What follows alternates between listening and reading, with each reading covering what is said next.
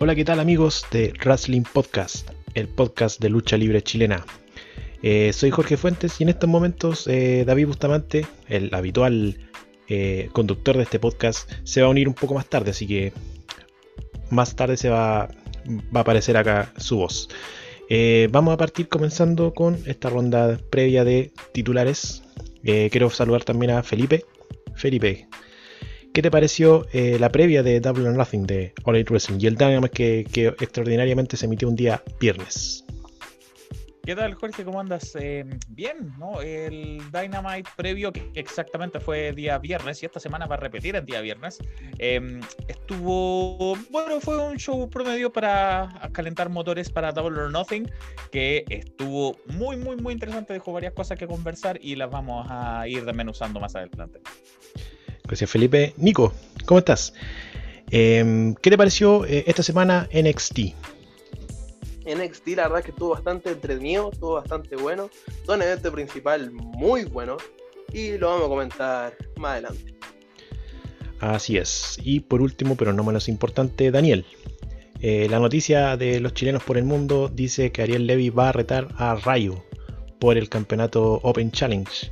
¿Qué te pareció esa noticia? ¿Cómo la ves?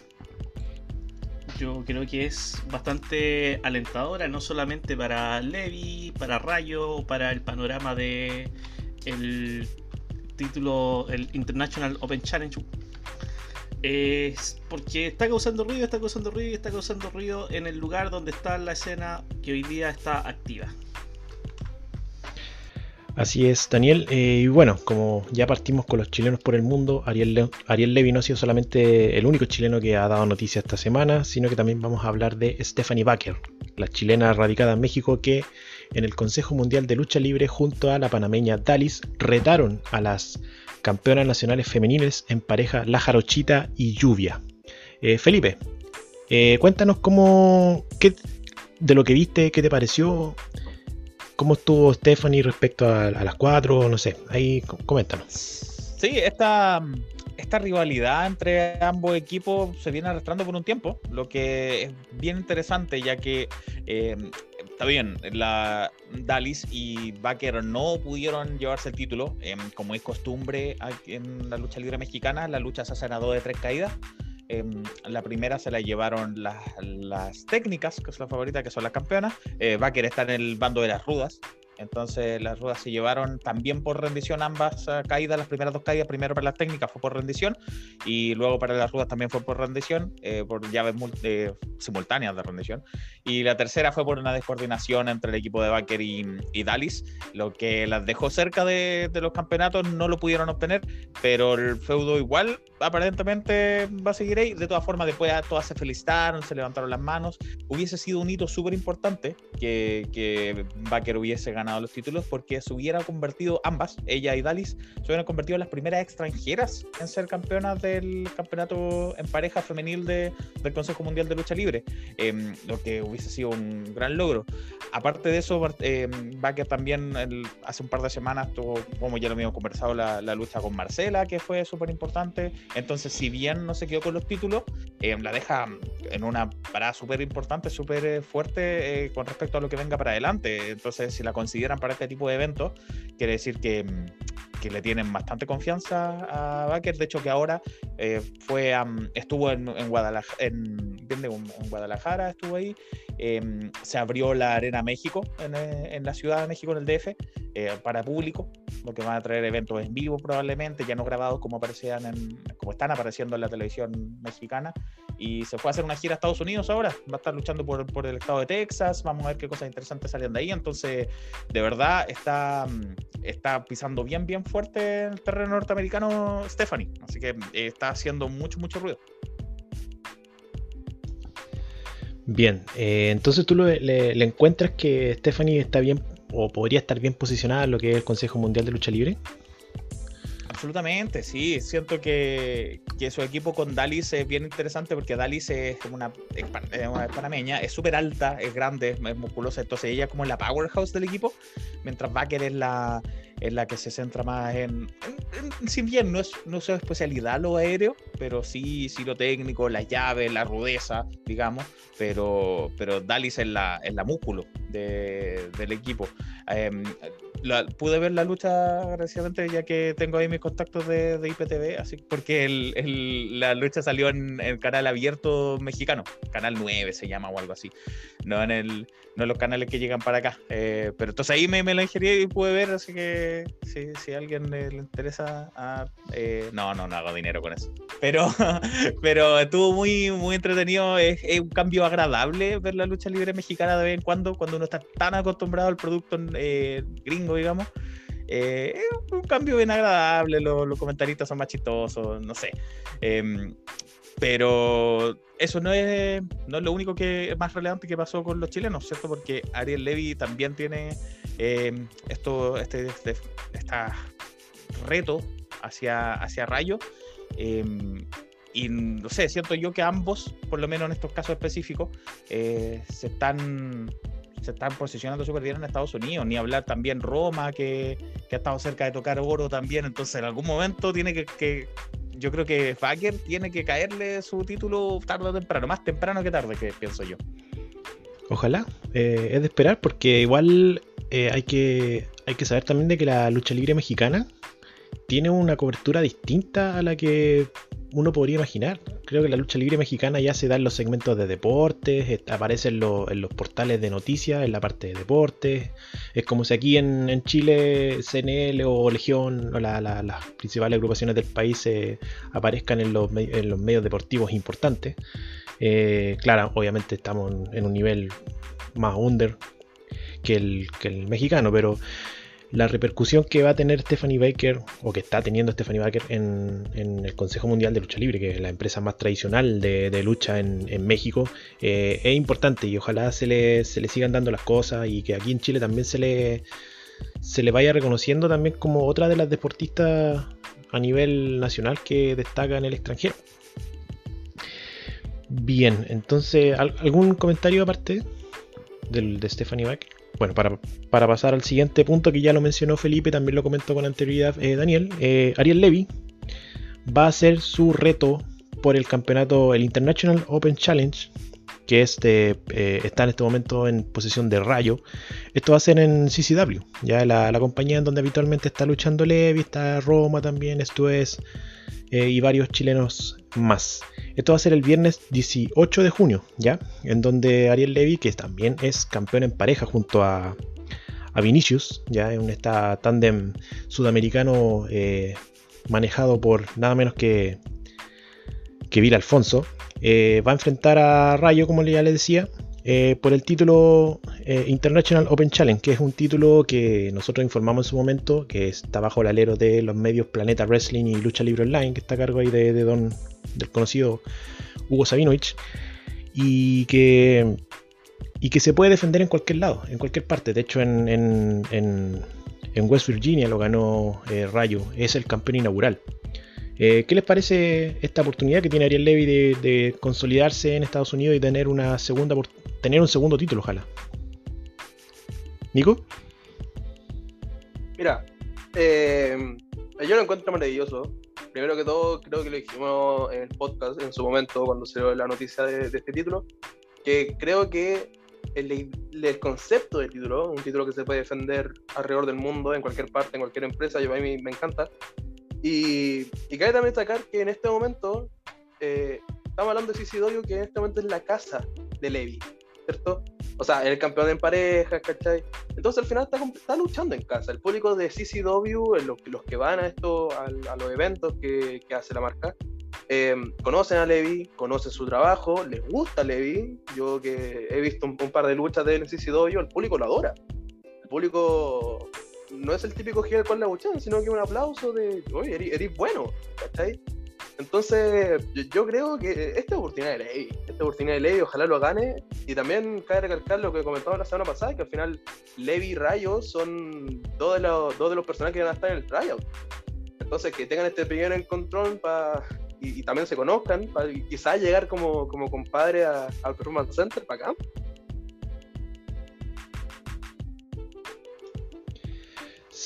claro, así estamos viendo dos luchadores que son eh, sudamericanos en el concierto estadounidense, eh, si bien es eh, más, indie, pero ya están en la mira de WWE, ya comentamos la semana pasada, si lo quieren pueden, pueden revisar el podcast anterior, en donde hablamos larga y extendidamente de, de, Levi y de Rayo, que son luchadores que estuvieron en el tryout de WWE y que ahora van a enfrentarse por el campeonato Open Challenge de, de en, CCW, perdón. Eh, es un campeonato, como bien lo decían, que era eh, se puede defender en cualquier parte y que en ese comunicado que dieron cuando, cuando eh, presentaron este campeonato tenían también contemplado a Chile como uno de los eventuales lugares donde se podía donde se puede defender. Obviamente el tema de la pandemia no ha permitido, pero quizás más adelante cuando todo esto se pase o, o, amaine un poco, podamos ver ya sea Rayo, Ariel Levy o cualquier otro campeón defendiéndola acá en Chile. Eh, eso respecto a los chilenos por el mundo. Eh, más noticias, obviamente, hay que estar atento a, nuestra página, wrestling.net, y también eh, nuestro canal de YouTube, en donde aquí el hombrón Felipe está a cargo de, las noticias del reporte semanal o noticias vinculadas a los chilenos por el mundo. Suerte a Stephanie, suerte a Levi y que sea lo mejor para ellos. Pasamos entonces a NXT. ¿Ya? Nico, el micrófono es tuyo. Aquí tuvimos una lucha por el campeonato de NXT de eh, Finn Balor retando a, a Karen Cross. Así que Nico, el micrófono es tuyo. Muchas gracias, compadre. Em, como ya es costumbre, voy a ir tirando los resultados rápido. Ustedes van deteniendo lo que les parezca más curioso, los que tengan alguna pregunta, vamos. Bueno, primero que todo, eh, con una lucha en pareja femenina. Shotzi Daja y Amber Moon vencieron a Dakota Kai y a la campeona de NXT Raquel González para convertirse en los contendientes número uno por el NXT Women's Tag Team Championship. Aún no me acostumbro al nombre tan largo. Em, también eh, creo que algo de destacar durante esta lucha es que el pin fue sobre Kai, ¿okay? fue sobre Dakota Kai y esto igual va reforzando un poco esto a, grandes, a grandes términos, ¿cierto? Va reforzando un poco el, futuro quiebre, que varios medios han dicho que se viene, ¿cierto? Em, y que incluso se ha dicho que la que va a ser el turn va a ser Raquel. Entonces, bien, me, gusta que estén haciendo el, long term booking, ¿cierto? Eh, Pete Dunne venció a Bobby Fitch, la primera lucha de Bobby Fitch de su regreso. Eh, lo venció y después de la lucha, tanto Don como Lorcan atacaron al, a este pececillo, ah, aparentemente lesionándolo nuevamente. Eh, y realmente acá me voy a tener un poco también porque yo no puedo entender cómo traía a Bobby de nuevo y lo haces perder inmediatamente tu lucha de regreso. Si lo vayas a atacar después de la lucha, o sea, hazlo ganar, pues, ahí tenés más razón para que, para que lo ataque, ¿cierto? Pero bueno, eh, Mercedes Martínez venció a Saida Ramier después de la lucha apareció Mei Jin, la maestra de Saya Lee, en la pantalla, le dejó su marca y al parecer para allá va el siguiente feudo de la agrupación de Saya Lee, de The Hand, de la mano, contra Mercedes Martínez. Bien, me gusta, creo que podría ser algo bueno. La lucha que va a salir ahí va a ser muy buena. Eh, Jorge. Eh, Nico, eh, bueno, volviendo atrás al caso de, Bobby Fish, tengo dos preguntas una con Bobby Fitch. ¿Cómo lo ves tú? Eh, bueno, ya esta es su, primera lucha, pero ¿cómo lo ves proyectado eh, una vez que ya había quedado eh, un poco olvidado en esta, en esta lucha que tuvieron, o esta rivalidad que tuvieron Adam Cole con Kyle, O'Reilly? Perdón. ¿Cómo lo ves tú proyectado? Mira, primero que todo, a mí me encanta la forma de luchar de Bobby Fitch. Creo que fue la decisión correcta ponerlo contra Pete Dunne en su primera lucha de regreso porque son estilos muy complementarios. Ambos son estilos muy de técnico, muy de MMA, ¿cierto? Muy de derrío, muy de golpe fuerte. Em, pero proyectado a futuro realmente no le veo. Yo creo que como en la zona midcard, lo más seguro del, de, de, NXT, ¿cierto? Luchando ahí por el campeonato norteamericano, quizás se consiga un nuevo partner para ir por de pareja pero si lo veía a grandes rasgos en la era, bueno, Roy Strong, por historia, ¿cierto? Ya no está en NXT hace meses. Eh, Adam Cole no apareció últimamente, pero tuvo una viñeta hace un creo que hace un mes más o menos, en el cual salió que iba a volver. Kyle O'Reilly, que lo va a ver más adelante, ya está en la zona titular de NXT, del campeonato de NXT. Entonces creo que sí, la, zona Midgar más o menos estaría bueno para Bobby Fit, pero creo que si alguien quiere que Bobby Fit quiera ser estelar, necesita construcción de personaje, mi compadre. Porque yo lo veo hoy en día y para mí solamente el, el compañero de, de Kylo Ren. ¿Entendí? Bueno, seguimos. Tuvimos el, el cara a cara de millonario entre Ted DiBiase y Cameron Grimes. Lamentablemente no se tiraron billetes en la cara. Era, era mi sueño, no lo tuvimos.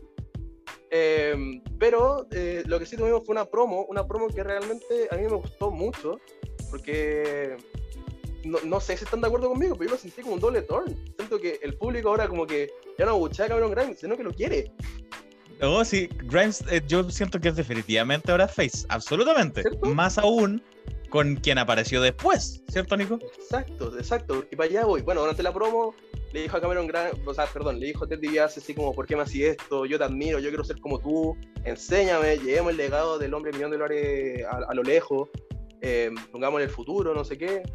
Y apareció Ella Knight, mi hombre, mi caballo, Ella Knight, el hombre de Los Ángeles. Y, y bueno, básicamente le dijo así como, no le hagáis caso a él, Ted DiBiase, yo soy tu hombre millón de dólares, nosotros llevamos el, el legado del millón de dólares al futuro. Atacó a Grimes, Ted DiBiase se rió y le dijo, chicos, es que ahora no lo entiendes. Y se fue. Muy bueno el segmento, muy bueno. Y sí, yo, como decía el Felipe, eh, yo creo que desde este momento Cameron Grimes es face. Totalmente. Totalmente. Son como de estos face que al fin, son tan chistosos que al final te terminan dando risa y con eso te, como que te terminas encariñando. Como, no sé, pasó un tiempo Exacto. atrás con, con Sandow, después pasaba también Bisdow, que partieron como heel, pero después la gente se empezó a encariñar, a encariñar con ellos y, y el cambio es como natural, no es algo forzado. Sí, porque el WWE no se caracteriza precisamente por hacer bien los personajes de comedia. No, no son buenos haciendo eso en general. NXT sí, ha tenido excepciones. Y, y Cameron Grimes creo que es uno de ellos. Eh, es un personaje de comedia, definitivamente. El tipo es gracioso y lo han estado aprovechando bien en este sentido. Antes de esto, antes de su personaje millonario, yo de verdad no lo soportaba y no lo soportaba así como, como que ellos querían, así como eh, tienes que abuchearlo porque es malo. No, era porque de verdad no lo quería ver. No, no me gustaba, me caía mal, no sé, no sé. Pero con este personaje de, de millonario, como millonario un poco torpe, me, me igual sí, me dieron ganas de verlo, me, me- me- dio vuelta. Me, conquistó y yo siento que le debe pasado lo mismo a muchas personas. Y por lo mismo la decisión correcta es dejarlo así como face, eh, que Ted DiBiase sea, siga siendo este millonario despiadado, porque así ha sido siempre, y que se contrate un mercenario que es mejor que Ella Knight. Exacto. Que, o sea, quieren mejor que para llevar el, el legado del hombre millón de dólares, ¿cierto? Que la Knight. Que, que, claro, creo que en algún momento la promo le dijo así como, ya, sí, yo no tengo un millón de dólares, pero tengo el cuerpo un millón de dólares. Puedo conseguir un millón de dólares con ayuda tuya. ¿Cachai? Y, El y sí, único- bien. el único que podría haber tenido un personaje que, que más o menos calzaba con esta historia. No estoy diciendo que hubiera sido buena idea, no. Pero no sé si se acuerdan de Conan Reeves. Conor Reeves Era el finest, el no sé qué, el no sé qué, el no sé qué. O sea, no, no es comparable con el Knight, pero en términos de personaje podría, podría haber pegado, pero no más allá de eso, no hubiera funcionado bien. El Knight siento que está que calza. ¿Qué será este, compadre? Un misterio que nunca sabremos. No. Bueno, seguimos. Eh, Bronson Reed aparece en el ring para hacer una promo celebrando su nuevo campeonato norteamericano. El Coloso fue a celebrar. Básicamente lo mismo que estuve diciendo la semana pasada, los 14 años que le costó, que lo hizo por su esposa, que lo hizo por su familia, que lo hizo por toda su carrera, no sé qué. Pero acá lo interesante es la persona que lo interrumpió, más bien la facción que lo interrumpió, que fue el legado del fantasma. Más específicamente fue Santos Escobar, que le dijo, ¿sabéis que yo no estoy de acuerdo nada contigo porque yo no me hago campeón, yo soy campeón, yo nací para ser campeón y quiero tu título. Y bueno, la facción iba a atacar a Bronson Reed y llegó MSK al rescate porque va a recordar que la próxima semana el legado del fantasma va a luchar contra MSK por los campeonatos en parejas. Daniel, Oye, Nico, ¿cómo te puedes saltar el debut in ring de la güera loca? Allá iba, lo, lo tengo atrás, lo tengo atrás. tranquilo, tranquilo, tranquilo. Pero espérate, de- con respecto a este segmento, gran momento, gran línea, cuando mm, le dice Joaquin Wild, bueno, eh, eh, Santos está diciendo, yo soy mexicano, Norteamérica es México y Estados Unidos. Y Joaquin Wild dice, oye, ¿y Canadá? No, Canadá no cuenta, ya te dije, ya habíamos hablado de esto. Siguieron. Me pareció, dentro de los personajes, del personaje serio que son el legado del fantasma, permitirse esta pequeña, esta pequeña línea, pequeña humorística, me parece es que al final, si lo pensáis bien, es como el humor del latino, ¿cierto? Nunca sí, tan serio, sino que puede meter un, poco de, ahí de, burla, ¿cierto? Yo sí, también lo encontré maravilloso. Y también creo que encuentro muy bueno que el siguiente paso del el ex campeón crucero sea ir por el campeonato americano, ¿cierto? O sea, ya el campeonato crucero ya no es solamente así como de, ah, fuiste campeón, ya te quedas en la edición crucero, no, sino que puedes seguir elevando y quién sabe, o sea, si es que llega a ganar, te puedes seguir elevando al campeonato de NXT, que al final siempre ha sido por lo menos en las promos, siempre ha sido la motivación de Santos Escobar, ¿cierto? Pasar de crucero al norteamericano, al norteamericano y así, ¿cierto? Hasta llegar a la cima de la cima de la cima. Bueno, ahora sí, para, para cumplir los deseos de Daniel, pasamos al debut de Frankie Monet, que venció rápidamente a Cora Jade. Eh, muy buena entrada, eh, decirlo, maravillosa entrada, pero la lucha fue, fue más de lo mismo, o sea, ha sido un, un squash. Daniel, no sé si quieres opinar un poco de, de este debut de Frankie Monet. ¿No? Ok. No, no, yo creo que fue una buena elección, sí, para el squash. La diferencia de tamaño, sí, sí, bien. Sí, concuerdo, concuerdo completamente. Em, William Regal nos informó que la próxima semana va a haber una triple amenaza para, entre Pete Dunne, Kyle O'Reilly y Johnny Gargano para ver quién es el contendiente número uno al NXT Championship en Takeover in Your House que se va a llevar a cabo el 13 de junio. Me gustaría saber alguna predicción de ustedes de esta triple amenaza. Don, Gargano o O'Reilly. Darian. O sea, yo creo que es momento de O'Reilly. Si no es ahora, no es nunca. Jorge. A ver, eh, partiendo de la premisa de que me gustaría ver a Karen Cross varios meses como campeón, yo creo que el rival ideal de estos tres para mí sería Johnny Gargano. Primero porque eh, Gargano tiene como un, background, tiene un historial en NXT que podría hacer que Karen Cross pasara a un nivel, a un nivel más alto como campeón. Y, los otros dos yo creo que los guardaría para más adelante porque son sí o sí van a ser campeones. Pete Dunne y Kyle O'Reilly en, algún momento, ojalá este año, siempre van a ser campeones. Pero yo creo que este es el momento de Karen Cross y para mí Johnny Gargano sería como un, lo podría elevar a un nivel más alto. Muy buen argumento. Felipe. Comparto que, que pronto deberían ser campeones Don y O'Reilly. Eh, siento que Don va a ser campeón antes. Eh, pero siento que ahora no es el momento. Y, y de alguna forma creo que va a ser Kyle O'Reilly y lamentablemente va a perder. Eh, pero tengo fe en, cómo lo van a construir. Yo por mi parte la verdad es que concuerdo mucho, mucho que Kyle O'Reilly debería ser campeón pero yo creo que debería ser campeón en un futuro más lejano. Es decir, yo creo que si lo mandan acá va a perder y va a perder la credibilidad que ha estado ganando los últimos meses. Eh, Johnny Gargano, la verdad es que no lo quiero ver luchando por título, por más que me guste mucho. Así que yo le voy a Pitón, que siento que esa de chucha va a ser muy buena. Eh, y claro, pasamos al evento principal, que es Finn Balor, donde perdió ante Carrion Cross en la lucha, en su revancha por el campeonato de NXT. Y voy a ser súper sincero, yo creo que esta lucha fue mejor que la que tuvieron en Takeover. No sé si alguno de ustedes opina lo mismo.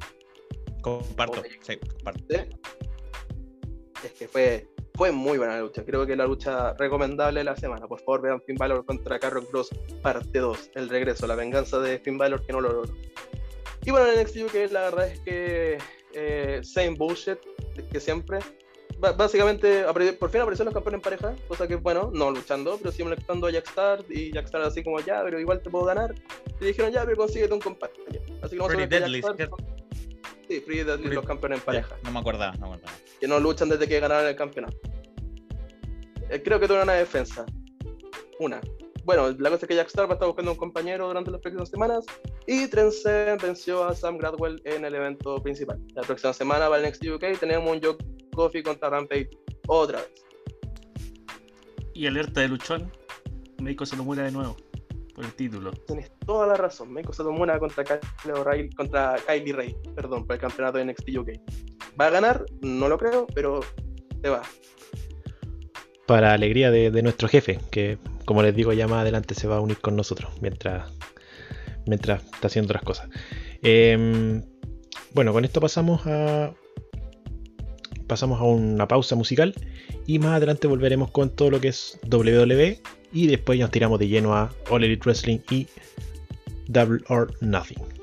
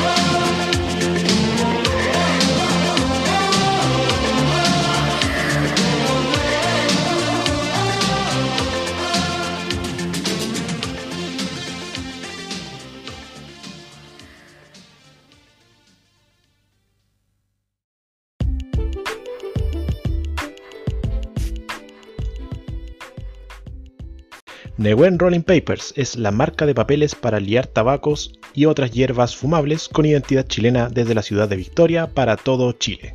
Newen Rolling Papers recopila en sus empaques ediciones coleccionables de lo más bello y diverso de nuestra cultura urbana, rural, actual y ancestral, a través de obras gráficas de artistas chilenos. Para más información, visítalos en Facebook como Newen Rolling Papers y en Instagram como arroba Rolling Papers. Envío gratuito para Santiago y Temuco y de pago contra entrega para otras regiones. Newen Rolling Papers, papelillos con identidad chilena y calidad premium. Visítenla, sobre todo eh, las redes sociales de Newen Rolling Papers, que tiene un sorteo, tiene una promo bastante buena.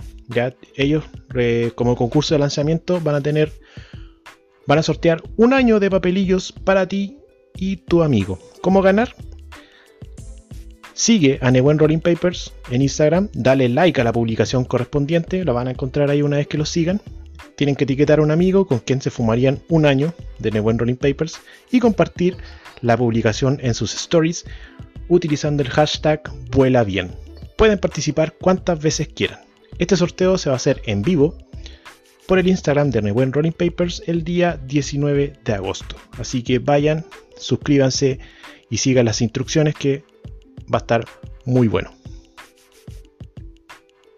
Bueno, seguimos entonces con WWE, pero antes de pasar a Raw y SmackDown vamos a dar algunas noticias, sobre todo en el ámbito que WWE dio varias noticias, no solamente WWE, sino que algunos creadores de contenido también que, que por ahí tiran algunos comentarios un poquito desafortunados, como, bueno, como ya varios saben, eh, los que siguen a Alexa Bliss en sus redes sociales, eh, ella sufrió una pérdida bastante dolorosa, que fue la, eh, la muerte de su mascota, un chanchito que tenía, nombre Larry Steve, ¿ya?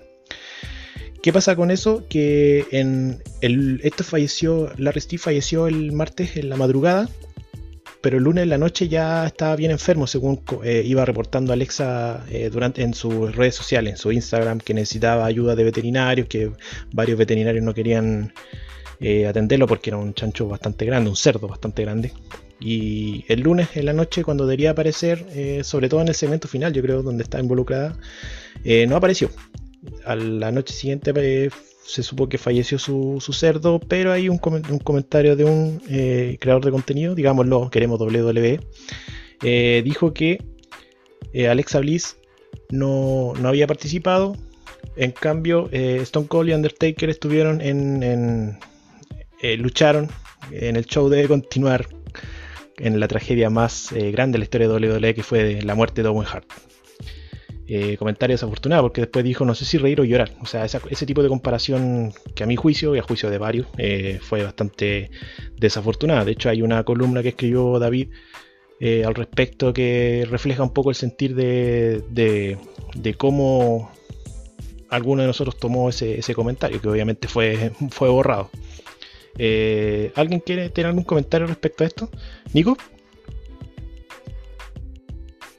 Ya que no está el David presente en este momento, voy a tirar yo una de, una de aquellas.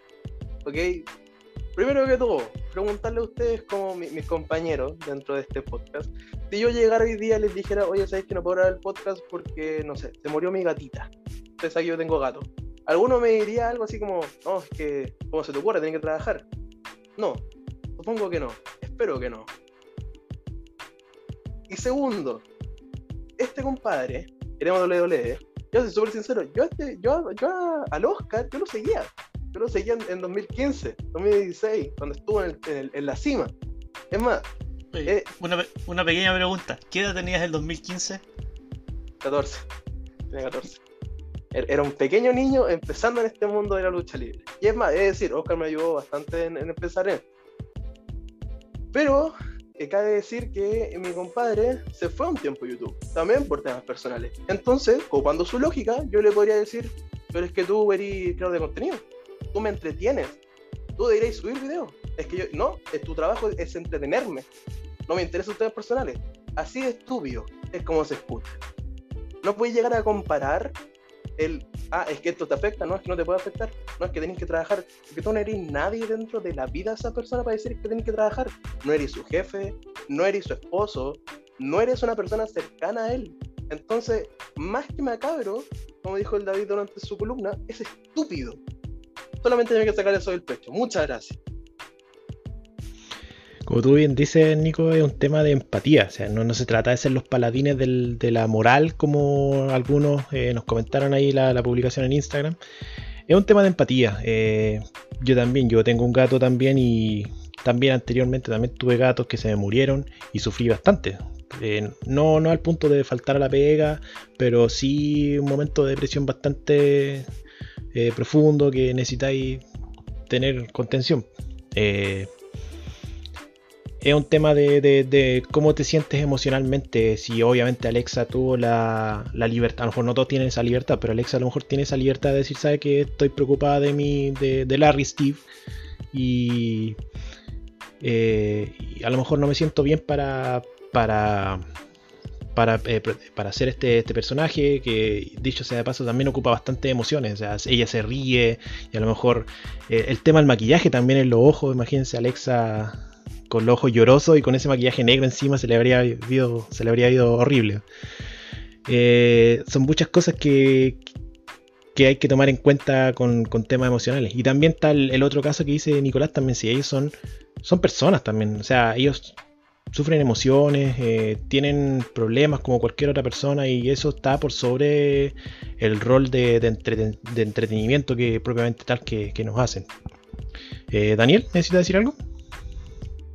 Sí, no, eh, ya, ya llevando la. o subiendo un poquito el tema de, esta. no sé si discusión, pero. pero esta comparación. eh, pasa que hoy en día, con el tema de las redes sociales, hoy día todos conocemos a los luchadores en su vida personal, en su vida privada. Eh, claramente les tenemos su empatía y todo, ¿cierto? Pero también se, se le da mucha. O, o la gente siente también que puede opinar sobre la vida personal de ellos. Voy a poner un ejemplo súper tonto. eh, en la televisión podríamos ver de que hay un luchador face versus un luchador heel, ¿cierto? Pero ese fin de semana en el Instagram aparecen compartiendo un asado. A ti se te caería, ¿cierto? Oye, pero eso va contra el, contra el programa. Pero uno no entiende por qué es su vida personal. ¿Por qué yo tengo que cuestionar su vida personal? Yo creo que esa es la primera gran. El primer gran tino que hay que hacer. Eso. Claro, y también pasa que no solamente pasa con los luchadores, sino que con, con los celebridades, con los famosos en general, que nosotros tendemos a, ten- a- sentirnos como, como prácticamente dueños de ellos, dueños de sus vidas, de que to- todo lo que hacen te lo tienen que darnos explicaciones a nosotros, y no es así. O sea, Alexa faltó por, por, un tema emocional y punto. Eso fue nomás. No, no, no, no hay nada más que, que cuestionarle eh, respecto a eso. Y respecto a la comparación que, que fue como la tragedia más, más importante en, WWE, totalmente fuera de lugar. Y bueno, también ver otro, otro personajillo también del mundo del- de la creación de contenido del otro lado de la cordillera que también le prestó ropa para que sepan un poco qué, qué tan, tan- qué tan eh, qué tan desproporcionado estuvo. Bueno, eh, Oye, ahí, ahí, ahí no, eso- no, no le voy a tirar un salvavidas al, al, al compatriota, pero yo creo que su comentario fue simplemente desafortunado. Mientras que el otro creador de contenido eh, ya sabemos que abusa de un trash talking, entonces al final uno sabe, uno, uno debiese poder discriminar y distinguir qué lee, qué ve y eso. Claro, ya pasando ya a WWE propiamente tal, eh, salió una noticia, bueno, ya la semana pasada se supo que van a volver a los eh, eventos con público, ya. El 16 de junio van a partir con SmackDown, después van a hacer Money in the Bank y después eh, el Raw posterior a Money in the Bank, fuera de Tampa. Y eh, más adelante después se, se dio a conocer la fecha de SummerSlam, que de hecho se pasó a ser un día sábado, y una serie de eventos más hasta principios de septiembre. Sin embargo, apareció un comunicado de WWE que decía que eh, ellos eh, se lavan las manos, por así decirlo, de respecto a cualquier contagio que se pueda dar, ya que las personas son voluntarias en comprar un boleto para asistir a un evento masivo en una pandemia por el COVID-19.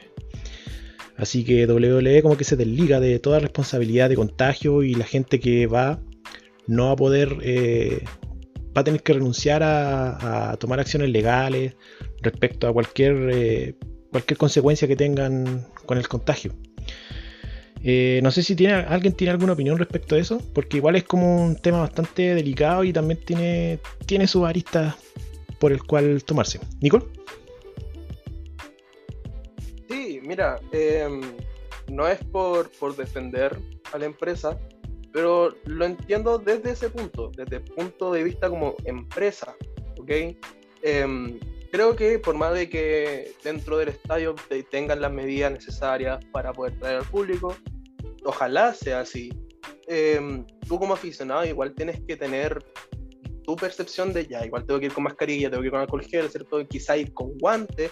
Entonces, yo sinceramente lo entiendo porque al final igual es una protección tuya. O sea, recordemos que en Estados Unidos realmente el tema de, de- de- del coronavirus en sí es bastante, mm, eh, ¿cómo decirlo?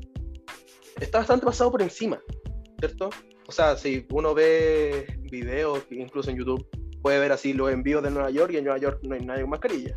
Está todo el mundo chocando con todo el mundo, entonces realmente entiendo, entiendo el, comunicado, entiendo el comunicado de si tú te infectas, no me vengas a demandar porque al final nosotros tomamos las medidas necesarias, si tú tomas las medidas necesarias es problema tuyo.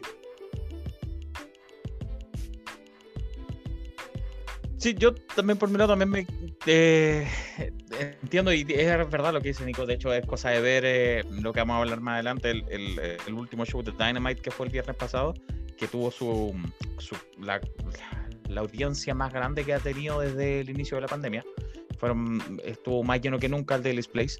em, y la gran mayoría de la gente, en especial los que estaban en ringside, al lado del ring, tampoco estaban usando, la gran mayoría no estaban usando mascarilla. Es que nos acordemos de WrestleMania también. En WrestleMania también muy pocas personas estaban usándola como corresponde o, o ten- teniéndola, aunque sea cualquier parte de la cara, había muchos que no tenían nada.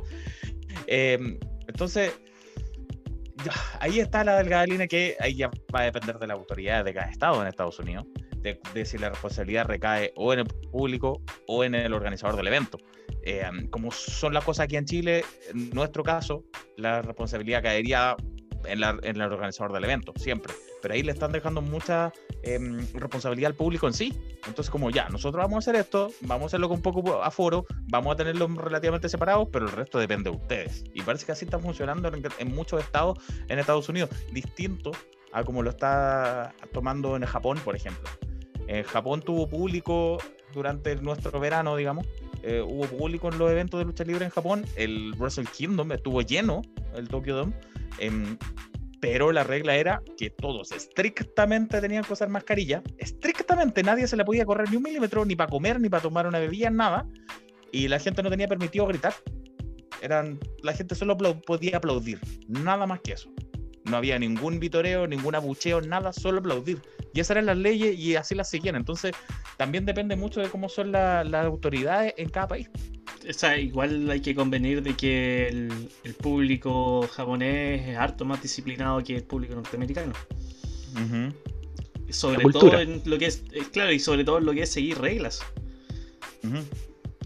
Pero también le, le están poniendo las reglas. Si no se las ponen, entonces también queda a criterio cada uno. En este caso les dicen, estas son las reglas, si no, no entras.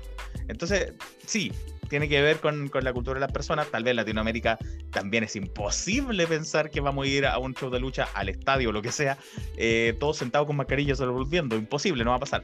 Pero mm, también depende de, la, de, de lo riguroso que sea la autoridad. Si las autoridades te dejan a ti como organizador desligarte, el que quiere ganar plata lo va a hacer. Claro, que ese es el tema. El tema es que con este tipo de, de- medidas no, no queda claro eh, cuál es el límite en donde termina la responsabilidad del, del- del asistente y comienza la, la responsabilidad del- de la empresa o del organizador de eventos. O sea, están en todo su derecho, no solamente WWE, sino que cualquier productora, pro- cualquier organizadora de eventos masivos que lavarse las manos o, o desligarse de cualquier responsabilidad que sea netamente del, del asistente. O sea, si el tipo no anda con la mascarilla bien puesta, no, no, no respeta los distanciamientos físicos, eh, obviamente el riesgo de contagio va a ser mucho más, más alto y ahí obviamente no tienen pito que tocar respecto a, a temas legales ni a demandas al respecto. Pero si WWE eh, no, no hace o no hace cumplir la- las reglas o no tiene un protocolo estricto, bueno, pues, eh, igual es un poco complicado. En WrestleMania fueron 25.000 personas por noche y estar supervisándolo a todos es prácticamente imposible. Pero ahí entiendo que por ahí, por ese lado, el comunicado este podría tomar, podría tomar otro, otro camino. O sea, WWE bajo ningún aspecto tiene que haber alguna responsabilidad a cargo de WWE, ya sea en el protocolo, ya sea en, su conversación, en su, gestión con, el gobierno, con el, gobierno del estado o de la ciudad en donde se presenten. Yo creo que por ahí tiene que tomar algún tipo de responsabilidad. Eh, bueno, ya pasamos ya de lleno a lo que fue eh, Raw y SmackDown, que todavía estamos en el Thunderdome. Recordemos que el, público va a aparecer recién el 16 de julio, o sea, nos va a tocar todo lo que queda de mayo más todo junio con, en el Thunderdome.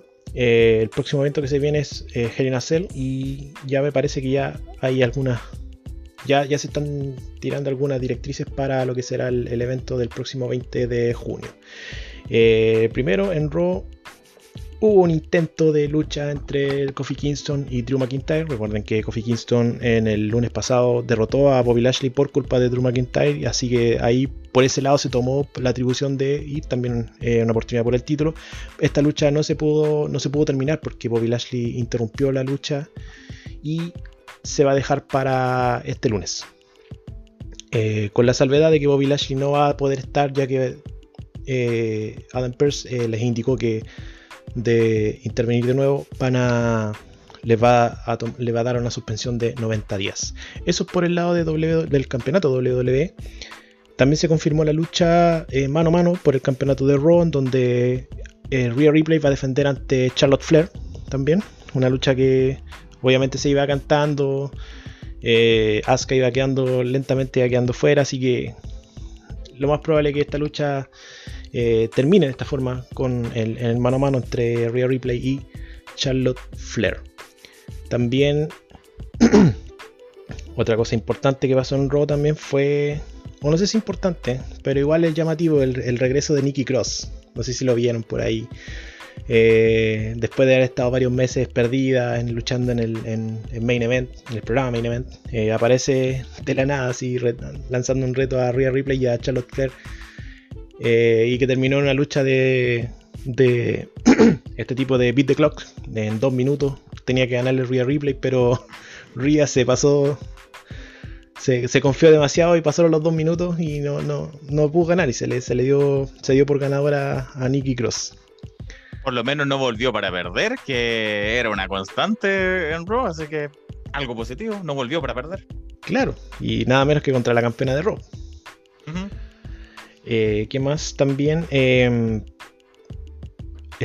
yo creo que otra lucha que se puede dar es por el campeonato en parejas de Raw, donde AJ Styles y Omos, que ya prácticamente ya pasaron a Face, van a enfrentar a, o po- podían enfrentar eventualmente a Elias y, Jackson Riker.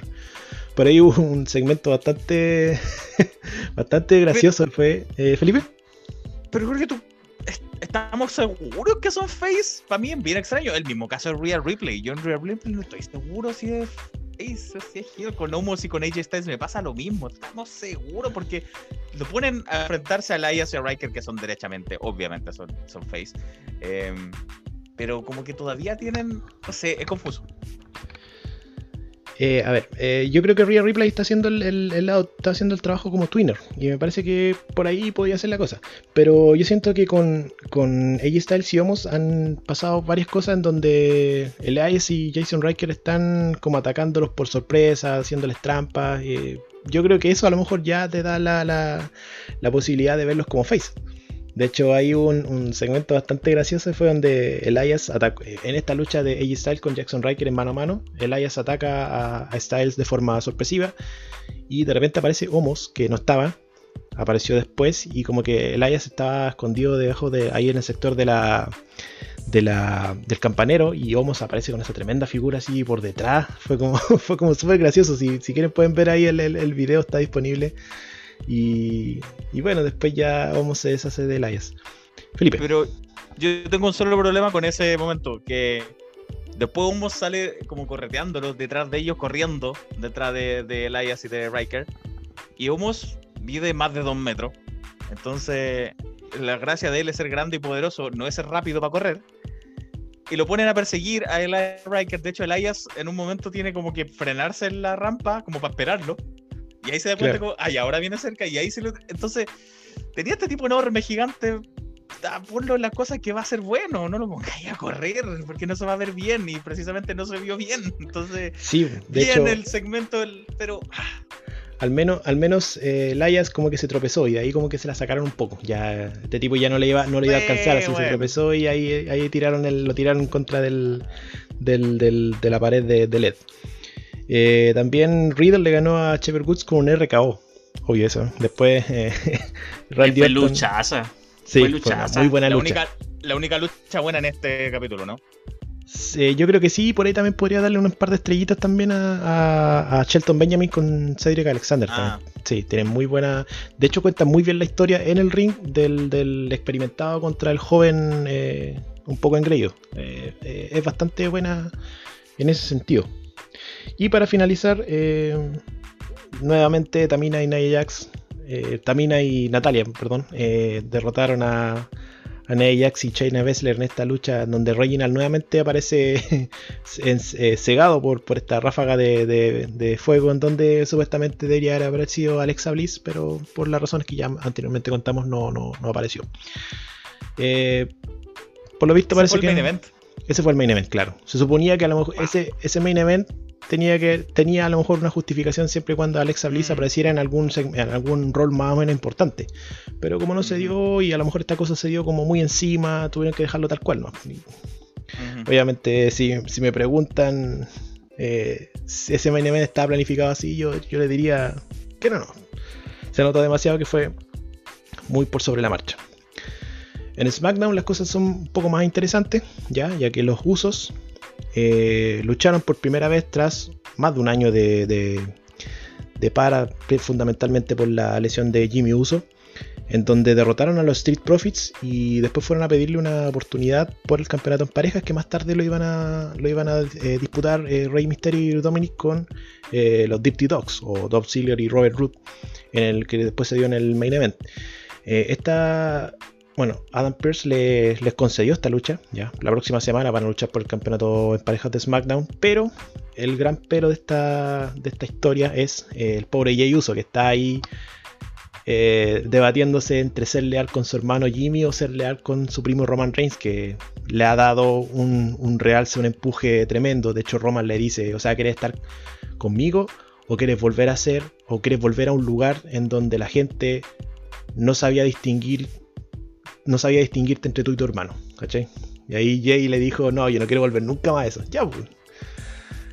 Y ahí como que Roman tampoco tomó muy a, muy en serio, muy a pecho. Se lo tomó bastante con molestia el tema del, del- de, de que los usos eh, lucharan por el campeonato en parejas porque por ahí en algún momento podría sentir de que los usos por sí solos podrían brillar sin él. Así que esa historia se está eh, incubando de esa forma. Eh, ¿Alguien tiene algún comentario al respecto? Sí, me, me encanta el, el drama que hay ahí en esa historia. Me encanta el drama de, de Jay Uso. Ahora, eh, no sé si, si lo estaba abordando para más adelante el, el main event con la lucha que tuvieron con los misterios, porque ahí también quería decir algo.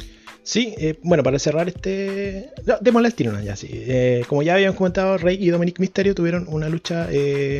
Fueron en el main event defendiendo el campeonato en parejas ante Top Ziggler y Robert Root, pero aquí fue como todo lo contrario a lo que vimos en WrestleMania Backlash. Aquí atacaron a Rey Mysterio en backstage y Dominic salió solo a, defender el campeonato y bueno, fue como que le sacaron la cresta y de repente empezó como a, puro corazón, eh, sacó, la lucha adelante hasta que después apareció Rey Mysterio con la pura música, se distrajeron lo- los villanos y, y Dominic eh, logró ganar. Felipe. Sí, a lo que iba con eso es que este era WrestleMania Backlash, era la repetición de WrestleMania, y esto es como la repetición del es como el WrestleMania Backlash Backlash, este capítulo, esta semana, porque en Raw también. Hicieron lo mismo, como decías tú, con Misterio, con Dominic, pero a la inversa. ¿Por qué no lo hicieron desde un principio con Dominic? Porque a Dominic, con Dominic funciona esto de que, oh, está solo, pobre, chuta, tiene que venir a salvarlo a su papá. Misterio no, Misterio es Misterio. Una, se la va a poder con todo. Vale. Y ahora hicieron lo mismo con. Calcado, calcado, calcado para el otro lado. Cuando debió haber, sido siempre con Dominic. Y, y no haber hecho una segunda con Rey. Y a otra es que hace un par de años nos dijeron. No, si la, las. eh, la revancha automática por los campeonatos se acabaron. Ya no van más. Pero ¿cuántas veces? Ya van dos veces de los Dirty Dogs eh, yendo por revancha. Y la razón por la que creo yo que se habían terminado con esa revancha era porque la- se generaban feudos muy repetitivos. Y es precisamente lo que está pasando. Porque si ya han perdido como cinco veces con los misterios, solo con Dominic, solo con Rey, en combinaciones, uno contra uno, do- dos contra dos, han perdido un montón de veces, no le han ganado nunca. ¿Por qué siguen ahí? No lo entiendo. Bueno, y eso pasa con todos los títulos, en, en- tanto en Raw como en Sí. SmackDown. O sea, están apareciendo revancha y de repente no, a las dos semanas después vuelven a luchar, pero sin eh, luchas no titulares y gana el retador y ahí se, se- se refresca un poco más y, y estiran la cosa a más no poder. Eh, bueno, eso fue como la parte de SmackDown. Eh, también qui- quisiera señalar también que Seth Rollins estuvo presente haciendo una promo en contra de Cesaro, donde también ahí habló de su cumpleaños, que efectivamente Seth Rollins estaba de cumpleaños el día viernes. Y por ahí también quisiera tomarme un poco porque yo creo que Cesaro lo están aguantando para SummerSlam. Más aún cuando SummerSlam este año se va a hacer con público. Así que como ya quedan dos eventos antes de SummerSlam, eh, hay que aguantarlo a lo mejor en un evento para, para poder después llegar a SummerSlam. Porque perder dos luchas, tres luchas antes de llegar a SummerSlam ya llegaría con la credibilidad por el piso. Daniel. Sí, antes de, de, pa- de pasar al siguiente bloque, eh, quiero preguntarle su impresión por el Rey Nakamura. Eh, yo tengo una teoría, yo tengo una teoría de por qué WWE está haciendo esta storyline. Pero quería primero escuchar sus impresiones. Felipe, ¿tú tenías algo interesante? Sí, yo tengo mi, mi opinión, de- le doy la, la palabra a Nico. Em, ¿Qué me pasa a mí con este feudo? Es que nuevamente extraño la dinámica heel face. Corbin es el heel, el que yo supon, suponemos que, se supone que yo tengo que abuchearlo, no me tiene que gustar. Pero Nakamura la semana pasada le robó la, la corona, que es de él, que no se la quitó a nadie, que la ganó en el, ring- en el King of the Ring. Nakamura se la quitó, ya qué chistoso se la quitó. Volvió esta semana luchó, Corbin apareció sin interferir, sin interferir, apareció nomás, esperando que la lucha terminara para recuperar su corona, que es de él. La recuperó, se iba y apareció el amigo de Nakamura, Rick Books, que ahora son amigotes, a pegarle desde la espalda. Y Nakamura recogió la corona y se la llevó otra vez. Nakamura es el heel es el face, no se entiende, no se puede entender. Me encanta Nakamura, me encanta que, que, que estén armando un feudo con, la, con la corona, que aparezca Rick Books, todo, pero no tiene sentido. Nico, ¿qué, qué decís tú? Nada, primero que todo, por favor, la corona, que la otra vez la vi. Uy, fea, nunca me había dado cuenta que lo fea que es la corona que no ven que ganó Corbin. Em, segundo, sinceramente, yo creo que sigue siendo face porque al final es como esta historia de ya, pero le está pasando algo malo al malo, ¿cierto? Es como cuando le quitaron el maletín a Seth Rollins. No sé si se acuerdan, cuando Dean Ambrose lo robó. Entonces era así Sí, como, ya, igual se lo, se lo está robando al malo. Entonces, igual, ya, tiene, tiene algo de sentido. A mí la verdad es que no me disgusta mucho. Solamente le quiero aplaudir al, al- a la bestia del High Fat McAfee. Qué, qué chistoso al hombre. Daniel, Sí, bueno, para comentarles mi teoría, yo creo que es lo mismo que cuando metieron a, a Jeff Hardy en la historia de las drogas hace como un año. Que es porque si la gente ahora en Google busca King Nakamura, va a aparecer las fotos de W y no las de eh, New Japan. Tremendo. buena teoría. Sí, tremendo ahí. Tremenda teoría. Ya, con esto cerramos entonces y volvemos con eh, All Elite Wrestling.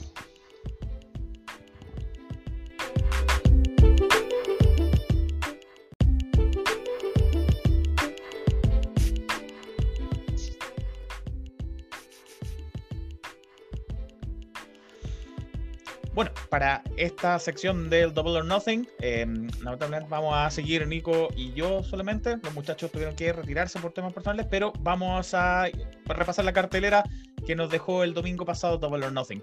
En el pre-show, en el buy-in, que le llaman, eh, se estuvo en juego el campeonato de NWA, el campeonato femenino de NWA, entre la campeona Serena Deeb y Rio. La misma japonesa Rio, la ex campeona de, de All Elite Wrestling hace algunos meses. Bueno, esta vez apareció en la, en la lucha principal, en la lucha por el campeonato. Eh, estuvo bastante entretenida como, como a lucha de comienzo, digamos, de cartelera. Eh, prendió bastante el público que, bueno, más allá de esta lucha en sí, el hecho de haber tenido un público en vivo eh, cambió toda la experiencia de, de, de- por uno como espectador. Como que uno de- decía, me dan ganas de estar ahí. Yo antes de, de que, de que abrieran esta, de ver este evento, decía como, uy, qué nervio que haya tanta gente. Cuando lo empecé a ver sin mascarilla, dije, uy, no sé si me iría a meter allá. pero una vez que uno empezó a verlo por la pantalla decía, qué ganas de estar ahí, ¿o no, Nico? ¿Te pasó algo parecido, no? Sí, sí. No, y aparte le genera un ambiente distinto. O sea, creo que ya todos estamos acostumbrados a, por ejemplo, el formato Thunderdome, ¿cierto? Que tiene la W. Pero ya al momento de escuchar al público, ya lo vamos a hablar más adelante con la entrada de, de The Inner Circle, cosa que también pasó en Dynamite la semana pasada, con la entrada de Chris Jericho, ya es una cosa distinta. Se siente un ambiente sumamente distinto. Claro, el, el coro que le hacen a, la canción de entrada. Entonces, el público ya empezó súper arriba con esta primera lucha que fue en el pre-show, donde Serena Deeb se vio súper dominante y Rio tuvo poca oportunidad de, amagarle la victoria. Serena Deeb retuvo su título en WA. Y ya para la cartelera. Menos mal. Sí, Me- menos mal retuvo. Sí, me parece bien. Ya para la cartelera principal, también se abrió con todos los fuegos artificiales del mundo Hangman Adam Page contra The Machine Brian Cage. Eh, y de nuevo, la gente vuelta loca. Page una, tuvo un recibimiento para nada sorpresivo, pero, pero súper importante. La gente estaba 100% con, con Hangman. La lucha en sí tuvo, tuvo de todo, o sea, estuvo muy pareja, digamos. Eh, Hangman desde un comienzo se lanzó con todo contra Brian Cage. Brian Cage con, con el ser humano que es, la montaña de músculo que es, también tuvo sus movimientos bien ágiles. Y mm, en algún momento entró. El, Brian Cage había prometido en el último Dynamite que iba a luchar solo, que no iba a recibir ayuda de Team Taz. Sin embargo, de todas formas, bueno, Taz estaba en comentario, no se metió, pero de todas formas apareció por la rampa Ricky Starks y, y Hook. Y Hook. También Hook entró por detrás y, y, bueno, Brian Cage lo echó, le dijo, no, no, no, no, no necesito. Y en ese intertanto, entre que estaba distraído peleando con ellos, pum, Backshore Lariat de, del Cowboy Adam Page y ganó 1-2-3. Cage se quedó A mí me, bien gust- enojado. me gustó mucho esta lucha porque creo que algo que comentábamos varios podcasts atrás, que es el tema de hacer un buen opener, ¿cierto? Normalmente una lucha con, con, con poco y casi nada que esté en juego, ¿cierto? Una lucha del montón, pero con dos talentos que son, o sea, son talentísimos. Estamos hablando de, de The Machine, estamos hablando de Hyman, ¿cierto? Eh, algo que, y un toque que a mí me gustó mucho, eh, en los comentarios ya cuando pierde Ryan Cage, ese son of a bitch, oh, qué, qué manera de reírme con eso. Sí, porque además Taz terminó muy enojado con Brian Cage porque no aceptó la ayuda del resto del team. Y Cage los dejó votados, de hecho. Los dejó hablando solo a, a Starks y a, y a Hook. Y los dejó ahí. Entonces, Cage parece que se va al Team Taz. Podría Ojalá ser. no, porque sinceramente me gusta bastante la agrupación. Sí, Y si se, re- si se separan, volvemos al mismo tema que hablábamos en algún momento también en el podcast, que si se separan, al final Brian Cage y bueno, quizás Ricky Starks termina con un poco más de elevación, ¿cierto? Mm, Pero al final todos terminan por como comenzaron. sí. Ahora, también me da la impresión de que si eso llegase a ser así, de que se fuera del Team Taz, esto es un, es un turn para la, un turn face para, para Brian Cage, sin duda. Porque esta movida de, de no quiero ayuda es súper de face. Sí, cosa que realmente no me gustaría porque yo prefiero a Brian Hill. Sí, sí, sí, y ahí habría que ver qué pasa con el, con el campeonato FTW, que lo creó Taz básicamente, eh, y se lo entregó a Cage. Si él se va del equipo va a tener que devolvérselo. Bueno, vamos a ver qué pasa con eso. La siguiente lucha fue por los campeonatos en parejas. Los Young Bucks, los campeones, defendían contra John Moxley y Eddie Kingston en... Bueno, Moxley y Kingston hicieron su típica entrada en la, a través del público y el público otra vez se volvió loco gritando por Moxley. Moxley tiró una silla, lo loco para todos lados, está desaforado Moxley como es de costumbre.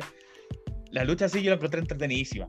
Muy buena, tuve todo. Bueno, de partida sacaron a Brandon Cutler de, de la escena, porque estaba ahí el ayudante de los Young Bucks, que es, que es el mejor amigo de ellos en todo caso, pero bueno, lo tenían ahí de, de peón, de ayudante, de, de aguatero, digamos. Lo tenían, lo tenían de Perkin. Sí, lo tenían de que, bueno, lo, lo- lo agarraron Moxley y, y Kingston y lo sacaron de, de escena. Hubo ahí un ida y vuelta súper entretenido, donde los, los Bucks otra vez estaban haciéndose los los sobrados, los arrogantes. Cuando estaban en su mejor momento Moxley y Kingston, apareció Carl Anderson por la rampa y desde atrás quería entrar Doc Gallows, pero lo madrugó Kingston, así que no lo dejó entrar.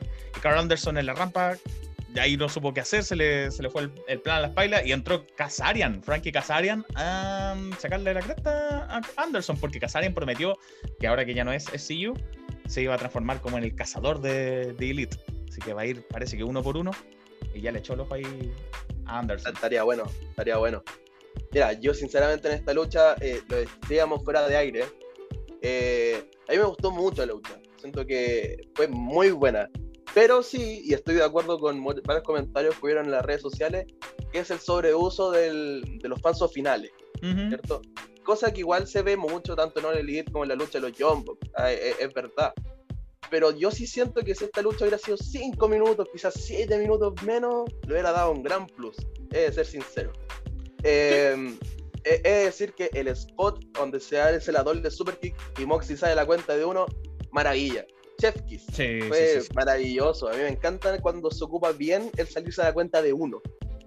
Sí, comparto, comparto, porque eh, sí, también puedo entrar en la razón. Yo no lo sentí súper largo, pero cuando me dicen, oye, a lo mejor más corto hubiera sido mejor, sé que sí, tenés razón. A mí no me molestó, pero cuando, me lo, cuando lo pensé dije, sé que igual poder sí. Pudieron haber cortado un poco, se largó un poquito más de lo necesario, pero comparto que el punto de, de que se saque la cuenta en uno después del Super Kick Party fue un gran toque que nadie se lo esperaba.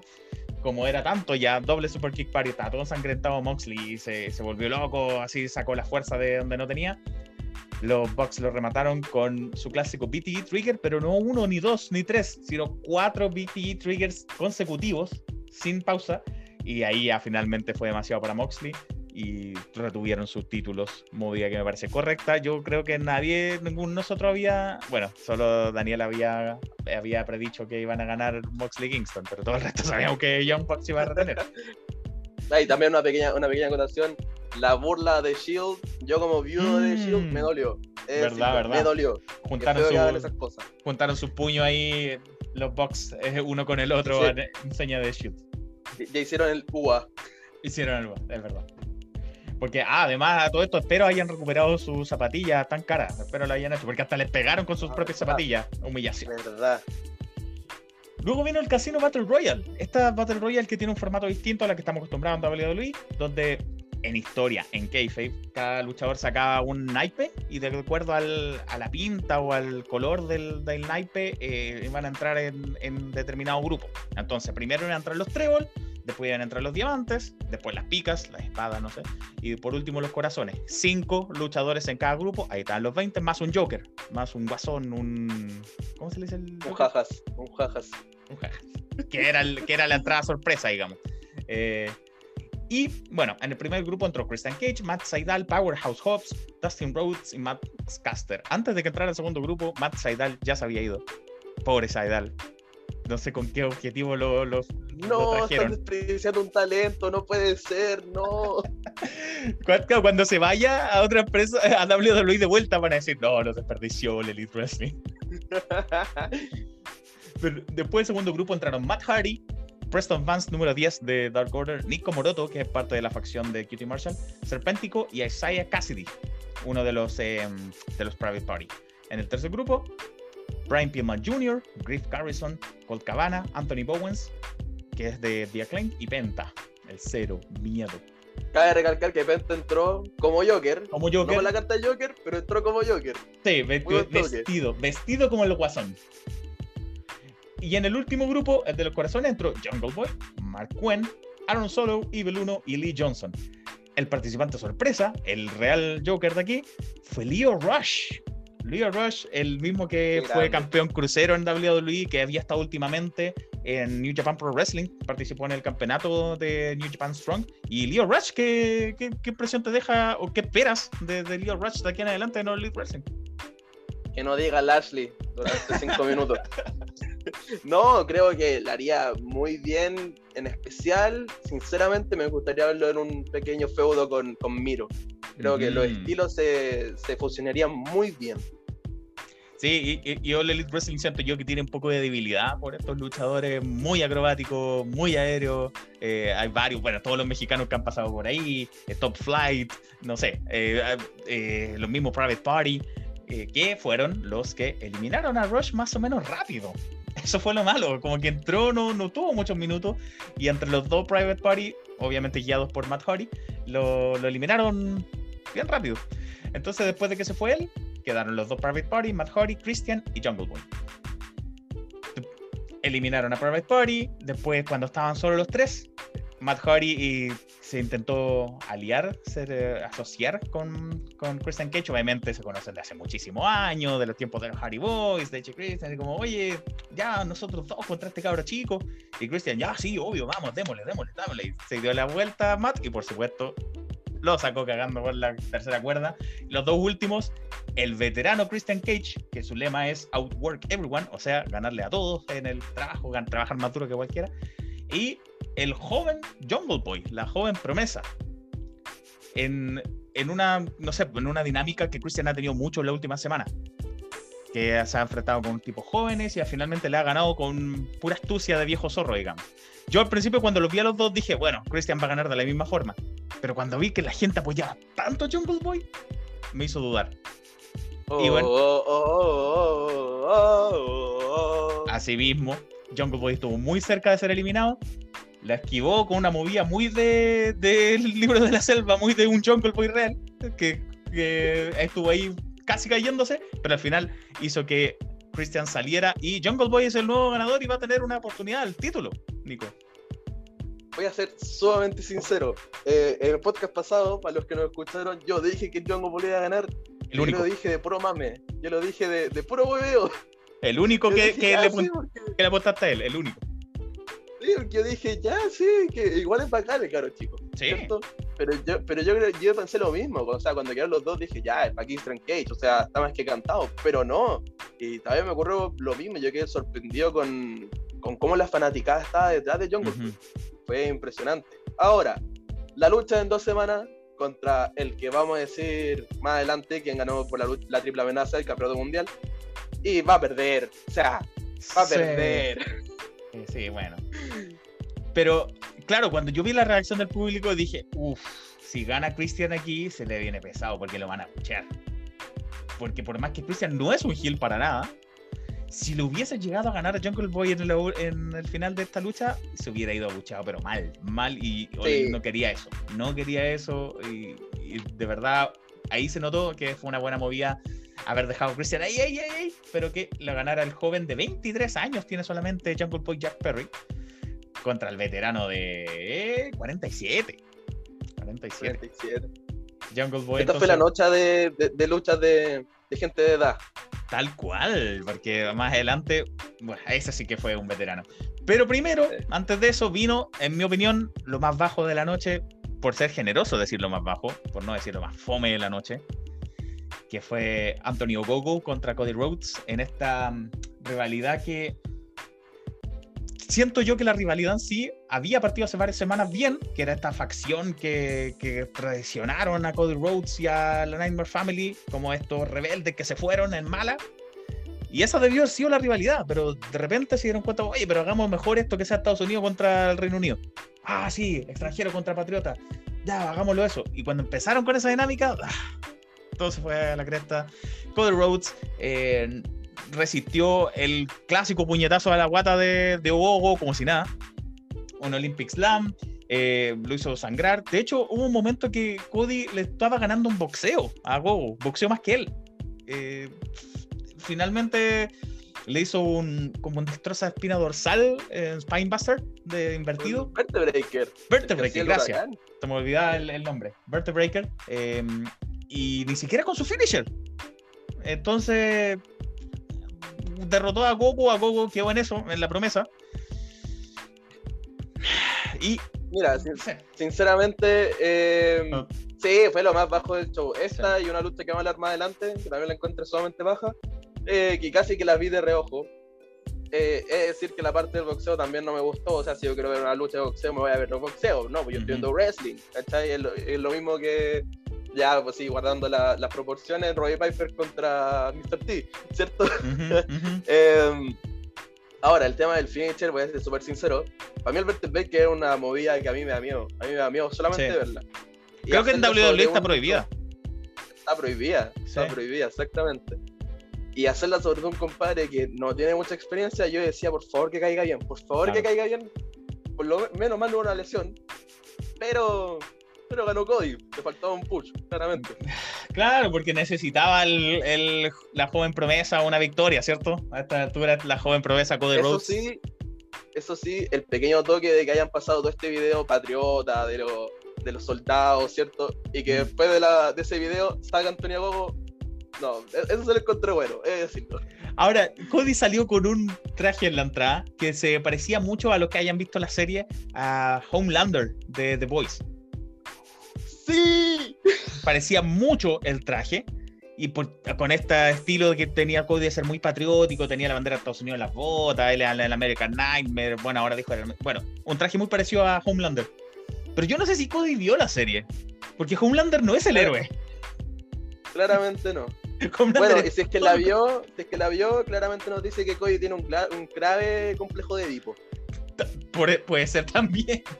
Pero eh, Homelander no es el héroe, es todo lo contrario. Y a vista de nosotros, cuando terminó, terminó siendo un Homelander también. El tipo que se cree héroe, pero en realidad todos lo odiamos. Eh, bueno, yo no odio a Cody, a mí me cae bien, pero innecesaria. Innecesaria, Ay, no me produce reacción. Ay, no me No. produce reacción ya. absolutamente innecesaria esta lucha, esta, esta rivalidad innecesaria. Así que innecesaria su victoria también.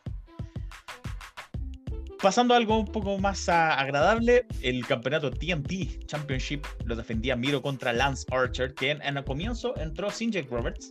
em, y bueno, se lanzaron con todo también, no esperó ni que sonara la campana Archer, porque este tipo no nunca espera nada, lo que quiere. Em, la lucha sí fue dos pesos pesados, tipos muy grandes, muy poderosos, uno contra el otro, muy entretenida la lucha. No fue tan larga, fue lo que se agradece en un evento que terminó siendo muy largo. Eventualmente, sí entró Jake the Snake Roberts con su bolsa con supuestamente una serpiente que hace tiempo no la sacaba. Eh, Miro lo frenó, lo agarró a él, lo tiró dentro del ring y tiró la bolsa lejos, lejos, con supuestamente la, la serpiente. Esperemos que no haya tenido una serpiente, ¿verdad? Em, Hay que funar a Miro por violencia animal. ¿Dónde está PETA, weón? ¿Dónde están los animalistas que van a hacer eh, la, la protesta de los rodeos, por favor? Le- No, no al rodeo, ¿ah? Eh, somos animalistas aquí en Rasentan. Pero esperemos que no haya tenido una serpiente. Y Miro se supo recuperar a toda esta a todas estas distracciones. Le hizo un piquete al ojo, al ojo escondido a Lance Archer. Le puso su super patada en la cara. Intentó un game over ahí. Luchó un poco, no lo logró hasta que hizo un game over ya más fuerte, como modificado, tirándose hacia atrás. Y finalmente provocó que no se rendiera Lance Archer, pero que el árbitro parara la lucha porque Archer estaba ya inconsciente y retiene una vez más Miro. Ese es el toque que me gusta mucho de las luchas que ocupan submisión. Cuando tenía una persona tan potente como Archer, no la así rendir, porque al final rendir Ujú. te hace ver mal, ¿cierto? Sino que lo así yéndose a- a- al, al reino de Morfeo, como se dice, ¿cierto? Sí, no pudo más porque al final de cuentas es humano igual. Es un humano después de todo y no puede con esta máquina de, de rendición que es Miro. La próxima lucha fue también una defensa titular por el campeonato femenino de All Elite Wrestling, la campeona Hikaru Shida contra Dr. Britt Baker DMD, acompañada de Rebel Not Riva. Baker entró con una ovación gigantesca, tal vez una de las más grandes de la noche en la entrada. Sí, impresionante. Sí, de verdad, uno sabía que, que ya tenía su arrastre, los shows con público reducido en Daily's Place igual tenían buena reacción, pero tuvo una ovación tremenda. Em, Shida también lo tuvo lo suyo, porque también tiene sus seguidores, em, pero tuvo pocas opciones Shida. Em, Baker buscó también distraer a través de, de Riva. Riva en un momento, de hecho, le iba a pegar con la muleta a Shida, se equivocó, le pegó a Baker Riva entonces después intentó de interferir desde, desde la falda del ring. Ahí fue cuando Baker tomó el título. Le quiso golpear en la cabeza a Shida. Shida no la dejó, pero finalmente igual le hizo un pisotón sobre el campeonato. Eh, aún así, no la derrotó con eso. Y después, bueno, intentó buscar su, su llave, el Lockjaw. No la dejó Shida. Shida luchó hasta el final, de verdad. Eh, intentó su Tamashi. Eh, no logró el número 3, de hecho pegó el Tamashi, no logró el 3, que es su, uno es su finisher Tamashi, el otro es la katana. Finalmente Baker eh, dio vuelta la cuenta, le cerró su lockjaw y no le quedó otra que rendirse, esta vez sí se rendió eh, Hikaru Shida, y la nueva campeona es Britt Baker DMD que ya hace rato, como decíamos hace varias semanas, ya se sentía como la cara de la compañía, de la cara de la división femenina por lo menos, y ahora lo refrendó con el título, ¿no te parece? Sí, eh, mira, hemos dicho varias veces en el podcast que acá, por lo menos en Racing, no somos fanáticos de Britt Baker. ¿cierto? Yo no Hemos le tengo tanta mala, a mí me, me agrada, no, No, soy sí. fanático. Yo, yo sí, yo sí le tengo mala. Eh, Sí, varias sí, de sus luchas las encuentro bastante fome. Eh, esta lucha fue buena, no fue así espectacular, pero fue buena. Creo que logró su cometido. Y creo que acá lo importante es, claro, que tenemos Britt Baker campeona y que por fin vamos a poder ver un campeón presente dentro de, de la marca, ¿cierto? O sea, si ya Britt Baker aparecía casi siempre en, en los episodios, ahora la vamos a ver con el título y eso siempre es bueno. Yo creo que se le venga Thunder Rosa encima, es lo que más espero. Ojalá, sí. Viendo cómo, cómo ha hecho las cosas All Elite Wrestling en- durante el tiempo que ha existido, siento que no van a mandar a Thunder Rosa de una, de una vez. Van a esperar un poco, van a mandar o- otra por aquí, otra por allá, van a formar una historia con Thunder Rosa por otro lado y eventualmente se van a encontrar y eso es lo que espero. Que Thunder Rosa sea la que le quite el título. solamente un, un pequeño toque. eh, un día antes de este show, Doledo subió un pequeño fragmento de venciendo a Britt Baker. ¿Ah, sí? No supe eso. Sí, lo subió a Instagram. no tenía idea. Lo siguiente fue, hablando de veteranos, no, eh, ya, Christian Cage es un mocoso al lado de quien apareció después, Sting, el mismo Sting que ya nos habían prometido que la lucha que iba a tener no iba a ser cinemática, lo dijeron expresamente que no iba a ser cinemática, eh, y efectivamente no lo fue porque se subió, se metió al ring junto con Darby Allin para enfrentar a Ethan Page y Scorpio Sky, donde tuvieron ahí un escorpión contra escorpión, Scorpio Sky. eh. Eh, de hecho, antes de que empezara la lucha, le hicieron un, un eh, suplex sobre la rampa Sting. Ya, de entrada. Eh, después el icono se, se levantó como si nada y se lanzó desde la- arriba de la rampa hacia el ringside, encima de los dos villanos en este caso. Y ya con eso, ya la gente de una aprendió, se volvió loco todo el estadio. Yo también dije, no puedo creer que Sting está haciendo esto. Eh, tremendo. Yo, más allá del resultado, ¿cómo lo ¿Cuántos viste? años tiene el caballero? ¿Cuántos Tiene años tiene el caballero? 60 y te digo desde ya tiene 60. Ayer lo había visto y se me olvidó. 67 o algo así. 62, 62. Nació en 62, marzo del mira, 59.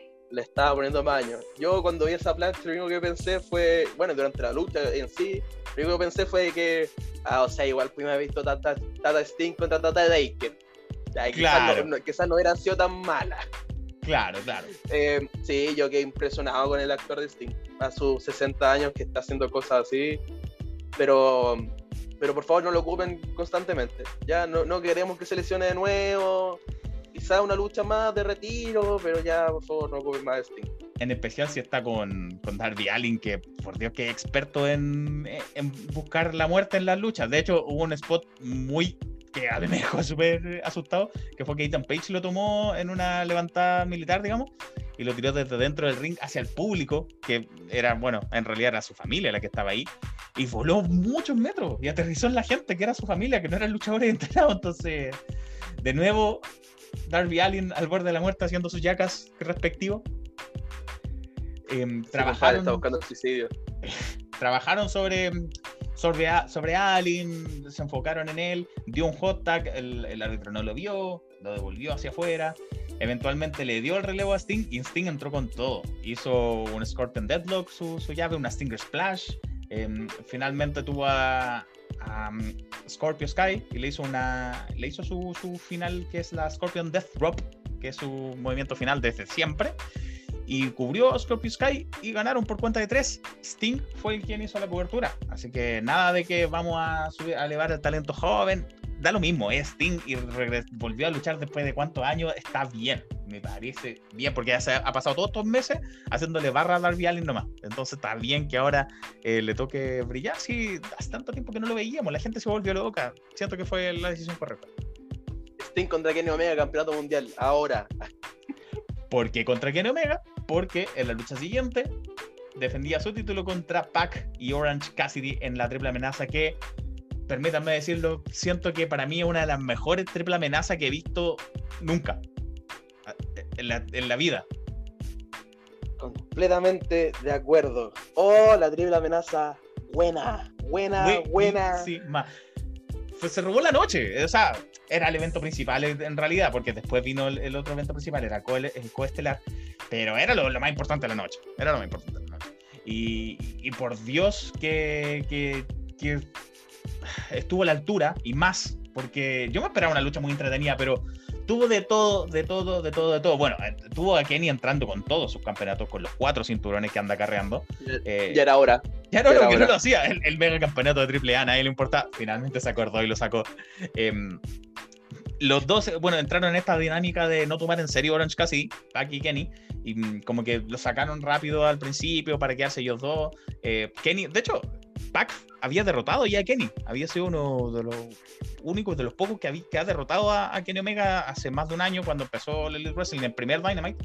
em, le, ganó Pac. Entonces Kenny como que en, historia también decía, como estoy preocupado por Pac, él es el único que me importa. Cassidy está perdiendo tiempo, como que está llenando nomás un relleno.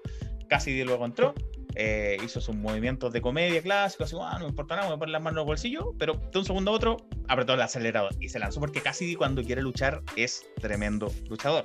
Sí, sí. Mira, eh, también dentro del podcast pasado, cuando vimos lo- nuestras predicciones, yo dije Orange Cassidy, pero dije Orange Cassidy casi de broma. Fue así como, ya, si va a ganar Kenny, pero si gana casi, oh, que sería chistoso. Guardando proporciones, sería casi como que Santino Marella le ganara así al campeón actual, Sí, ¿cierto? a Roman. Eh, claro. Voy a ser súper sincero, yo, yo, bueno, yo lo he dicho varias veces, yo no soy consumidor de All Elite constante, ¿eh? yo lo veo así como en un episodio importante, si es que hay algún rumor importante, en los eventos como Double or Nothing, ¿cierto? Entonces yo veía esta triple amenaza y era así como, ya, pero Pac y casi no son retadores así eh, creíbles, ¿cierto? Pero la lucha a mí me cerró la boca. Eh, es más, creo incluso que si esta lucha hubiera sido casi contra Omega, uno contra uno, hubiera sido mil veces, no mejor, pero creo que en cuanto a historia hubiera sido gigante. Eh, el final fal los finales falsos que tuvo casi, yo te juro que es un sentimiento que yo no tenía hace mucho. Ese sentimiento de uno, dos, no, no te creo, no te creo. Oh, por Yo un me momento de verdad, yo de verdad, no, yo ni siquiera asusté, yo de verdad quería que ganara Cassidy. Y esta lucha yo creo que nos dejó el ejemplo de que Cassidy en algún momento, tarde o temprano, va a ser campeón mundial. Sí, yo, yo me asusté porque yo siempre he sido Kenny Omeguista desde, desde la cuna al cajón, siempre. Eh, y, y quiero que Kenny gane como de lugar, que tenga 20 títulos encima, que siempre gane.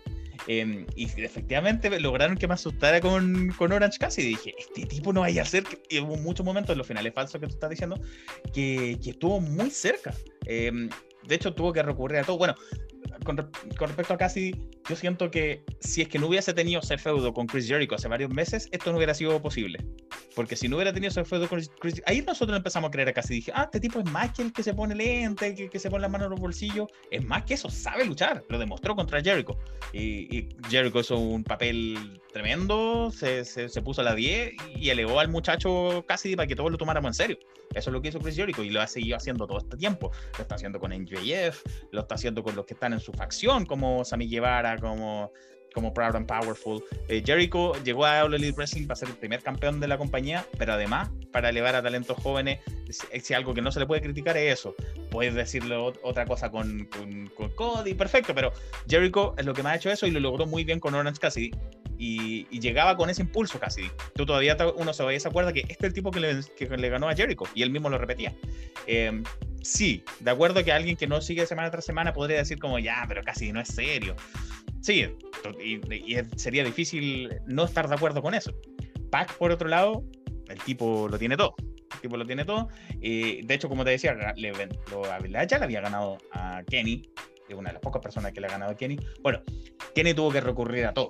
A todo, a todo, a todo. Salió em, Don Callas. eh, déjame encontrar aquí porque le, le hicieron una, no sobrevivieron a V-Trigger, son- sobrevivieron a los Snap Suplex que hace, que lo hace como él solo. Em, y le hicieron un suplex sobre la tercera cuerda, hicieron de todo estos tipos de verdad.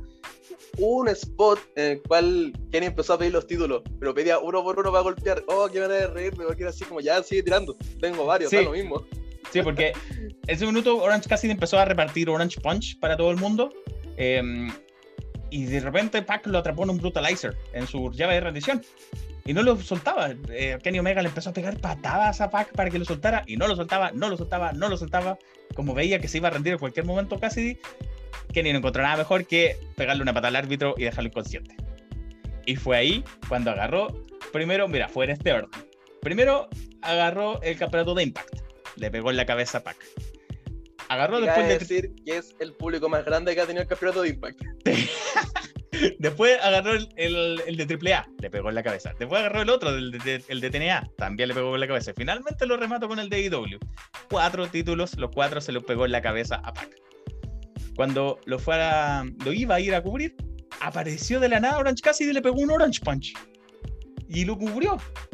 No había árbitro, pero la referee Audrey Edwards llegó corriendo desde de la rampa, fue a contar, y ahí yo, ahí yo estaba muy asustado. La cuenta llegó a dos, se alcanzó a levantar Kenny con todo ese tiempo que tuvo, revirtió la cobertura, le hizo un crucifijo, 1, 2, 3, retuvo apenas el campeón, salió todo de Elite a festejar con él, me vuelvo loco, tremenda pedazo de lucha. Pueden decir lo que quieran de que Kenny el campeón, no sé qué, pero el campeón de mi corazón es Orange Cassidy. Solamente por esa lucha. Es el Es como- campeón de mi corazón. Es como Maki Ito, que es nuestra campeona de- del, del torneo femenino. Exactamente. No, pero tremenda lucha. Ahora, por más que, como repito, siento que fue la- tal vez una de las dos o tres, sí que era la mejor lucha de triple amenaza que haya visto en la vida. Aún así, sí, siento que ahora quiero que Kenny gane uno contra uno, sin trampa, y que sea, siga siendo este Gil sobrado que diga que es el mejor de todos, y que sea el mejor de todos. Que, ya no recurra a Don Calas y que, y que sea dominante, que sea que, que demuestre, porque nadie te puede decir que Kenny no es creíble, es Kenny Omega. Entonces, que ojalá de aquí en adelante empiece a ganar lucha uno contra uno sin tanto artimaña, maña entre medio y vaya, sea feliz. Anuncio antes del evento principal. Ahí van a anunciaron que iban a tener una nueva adición al roster de All Elite Wrestling. ¿Quién no? Sino otro que el mismísimo Mark Henry. Chocolate sexy. Llegó de la nada a All Elite Wrestling. Segunda sorpresa después del Leo Rush. Y esta sí que es sorpresa, ¿no? A ver, eh, correcto si me equivoco, Mark Henry va a estar trabajando como comentarista, trabajando en qué. Sí, eh, dijo, van a dar más detalles el viernes en Dynamite, pero lo que anunciaron es que va a ser entrenador y va a estar también participando del nuevo programa Rampage. Van a dar más detalles el viernes, pero va a ser entrenador, entre otras cosas. Mira, yo cuando ese tipo de cosas me acuerdo del, del meme que tenía TNA de ¡Está en el Impact Zone! ¡No puede ser! O sea, entre tantos comentaristas que hay en el mundo, te voy a decir que la mejor opción que dijiste es, ah, no, sí, Mark Henry. No, po. O sea, no sé, de, de nuevo, no sé si va a ir directo a los comentarios. Va a ser entrenador y va a estar en alguna forma, va a estar en Rampage, no sé. Eh, si va a ser entrenador, por Dios que le va a servir a los muchachos jóvenes. Sí, No se va a subir al ring, no, no va a ser un Sting. No va a- tal vez va a ser una figura como el Big Show, no sé. Porque Big Show como, ¡Oh, llegó Big Show! ¡Wow! Ya, pero está en Elevation. Claro, ¿cachai? que es lo mismo. Si oh, está en el. Impact Zone, o sea. Y aparte, Eh. traidor. Maldito traidor. Pero recordemos que, que personajes que, que son están tras de escena, como ya sea como productores o como entrenadores, aparte de- del recién llegado Mark Henry, eh, Big Show también está en ese rol. Está mm, eh, Billy Gunn, señor tercero con sus hijos, de hecho. Está Dean Malenko, que de hecho lo usaron en el ángulo de, de Inner Circle con The Pinnacle. Y hay varios, hay varios ahí detrás de Sí. escena que son amigos de Cody. Cody los conoció desde Potrillo, por supuesto. De caro, Eh, de caro chico, son amigos Dustin. del papá. Sí, cuando- de él y de Dustin, que Dustin es más viejo. Eh, entonces se llevó a varios de estos nombres fuertes, eh, están ahí detrás de escena, sin robar mucha pantalla. Eh, lo que me parece bien, igual también sería feo que llegara un tipo como Mark Henry y le robara la pantalla a todo el resto. Entonces, no sé, vamos a ver qué pasa el viernes, cómo lo anuncian, eh, en qué rol específico va a estar. Porque a pesar de lo maravilloso, apoteósico, estupendo, entretenidísimo que fue esta tercera, esta última lucha de la triple amenaza, o bueno, no se llama triple amenaza en AEW, pero digámosle, eh, no dijimos, ya, qué bueno, qué buen evento, bien, voy a apagar la tele, qué bueno, hoy ya son las once y tanto de la noche, ah, vamos a dormir, pero no, pues, quedaba de Pinnacle con Inner Circle en la Stadium Stampede. Que eh, de acuerdo a lo que estuve leyendo, averiguando ayer y hoy, bueno, estos días, estuvo. La primera parte sí estuvo grabada desde hace un par de días antes. eh, eh, estuvo, tuvo, tuvo una entrada, pero espectacular de Inner Circle, ah, bajando en esta como rapel. A mí yo la encontré. A ver, no sé, tuvo, por un lado, fue como. ah, está ahí en vivo, está esperando algo más espectacular, queréis que la gente coree con ellos, pero bajaron hacia los Rockstar. No sé, a mí me gustó la bajada. No, o sea, mira, yo creo que la idea estuvo muy bien, estuvo muy bien. Creo que la idea de bajar en, en muy al estilo John Michael, ¿cierto? La Sí. encontré bastante buena. Pero siento que en algún momento se vio fea, como que hicieron como, como rebotitos. Sí, sí. Les costó bajar, les costó bajar. Sí, tuve que así como, y se demoraron caleta en bajar, fue así como, ya, ya cuando bajaron salió el fuego, sonó Judas. ¿cierto? Se escuchaba el público coreando Judas también. Ahí ya fue así como, ya, sí, entra bacán. Pero mientras bajaban era así como, eh, Sí, les costó un segundo. Y bueno, considerando que era pregrabado, pudieron haberlo editado mejor. Pero en fin, bajaron bien a, lo- los campeones. eh, pero lo emboscó de nuevo de Pinnacle porque eh, MJF había salido solo de la limusina, se refugió en la limusina y detrás, de otro lado, apareció Inner Circle. Y cada quien agarró su rival eh, respectivo de la otra facción y se fueron a pelear alguna parte de la arena. MJ, eh, MJF se quedó con Jericho, que se pasearon por la zona de la cocina, de las bodegas, por varios lugares. Después eh, llegaron, a- llegaron a las oficinas, que tuvieron la oficina, un eh. ahí con, con los entrenadores de, de los Jaguars. sí, lo hace- encontré bastante chistoso. incluso eh, hubo un momento que se metieron a la oficina, siento que de dirigencia, de las oficinas de los Khan deben haber sido, porque había una foto de, de Khan padre, padre Khan senior, que no me acuerdo cuál es el nombre del Khan papá, y como que Jericho lo pasó a llevar y como que le, le dio un beso. Así fue un momento muy gracioso. Entonces ellos dos se fueron por un lado, em, Sean Spears con Sammy Guevara se fueron por otro lado, eh, los tag teams se fueron por otro lado. eh, hubo un momento muy entretenido eh, que FTR está, o sea, perdón, Santana y Ortiz estaban siguiendo a FTR, se metieron a como la discoteca de, de Daily's Place, parece que tiene una disco, no sé. Em, estaba Tolly Blanchard que le sirvió unos tragos a cada uno, se tomaron su corto y se dieron cuenta que el DJ del lugar era Conan, su amigote, eh, Boricua. ¡Está vivo! Está ¡Está vivo Conan. vivo! Era el- y, y está tan cagado Conan que está haciendo de DJ en, en Florida, ¿cachai? Está haciendo de DJ. Eso, eso pasa cuando te portáis mal, pues no te contaste ni una otra parte. No, y, y a Conan le gustaba la noche, todavía le gusta la noche, ese hombre tiene una cara de... Bueno, en fin. Ahí tuvieron su segmento gracioso mientras eh, Wardlow con, con Jack Hager, Jake Hager se fueron por otro lugar también, incluso se metieron a pelear dentro del frigorífico. Había, estaba un, cha- un chanchito partido a la mitad, no, no vamos a decir que chanchito era ese, pero partido a la mitad dentro del frigorífico. Eh, locura por todos lados. Eh, Jericho finalmente arrastró a MJF eh, entre las gradas del estadio después de salir de esta zona de, de, oficinas. Lo tiró encima de alguna plataforma que se vio un poquito menos falsa de donde cayó Jericho, por lo menos. no, no fue una caída tan. Buena caída fue. No sé si fue un desquite de Jericho para eso, pero bueno, lo, lo tiró. Y mm, Sagi- Sammy Guevara ahuyentó, correteó, bien dicho un buen chileno, correteó a, a Sean Spears hacia el ringside en su carrito de golf. Le, le pegó ahí su pencazo con el carrito de golf. Qué, buen, qué buen comeback, qué buen comeback ese al, al primer estadio Stampede. Sí, sí, sí. Cagaron sí. Los, los papeles cambian, por cierto. Que, que Claro. antes Sammy Guevara el que corría del carrito, ahora él conduce el carrito. Buenísimo.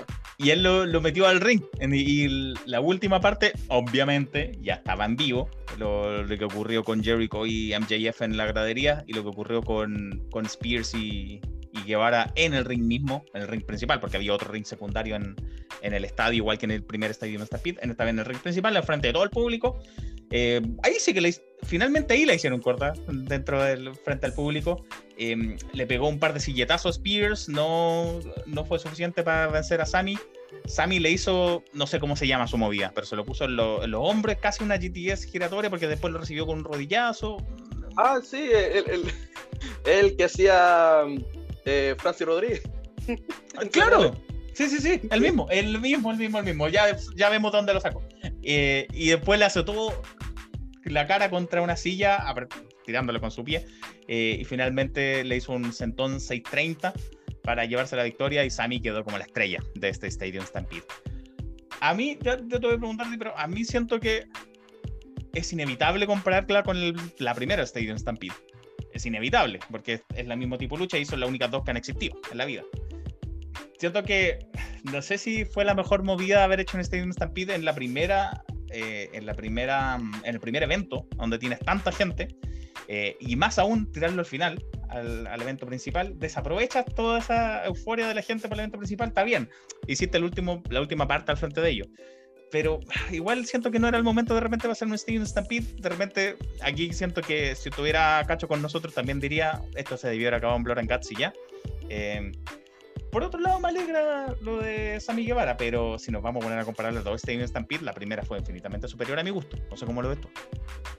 Sí, yo estoy de acuerdo completamente. Creo que hubieron varios puntos flojos durante esta lucha, cosa que la primera Stadium Stampede no tuvo. Voy a ser súper sincero. Durante todos los pequeños segmentos que tuvimos, el segmento de Hager con Warlock a mí no me gustó para nada. Yo lo encontré demasiado fome. Demasiado fome. Y, y es posiblemente porque igual tengo un seco ante los dos porque a mí no me gustan. Ni Hager ni Ujú.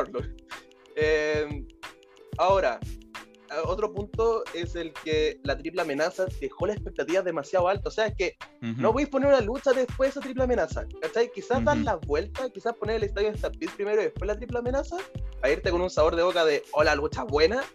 Pero no, o sea, tener el estadio Stampede y el público igual, onda, después terminó coreando la música de, de Chris Jericho, ¿cierto? O sea, es que igual es imposible no corear Judas. Sí. Pero, pero sí, estoy de acuerdo que la primera Stadium Stampede fue sumamente superior a esta.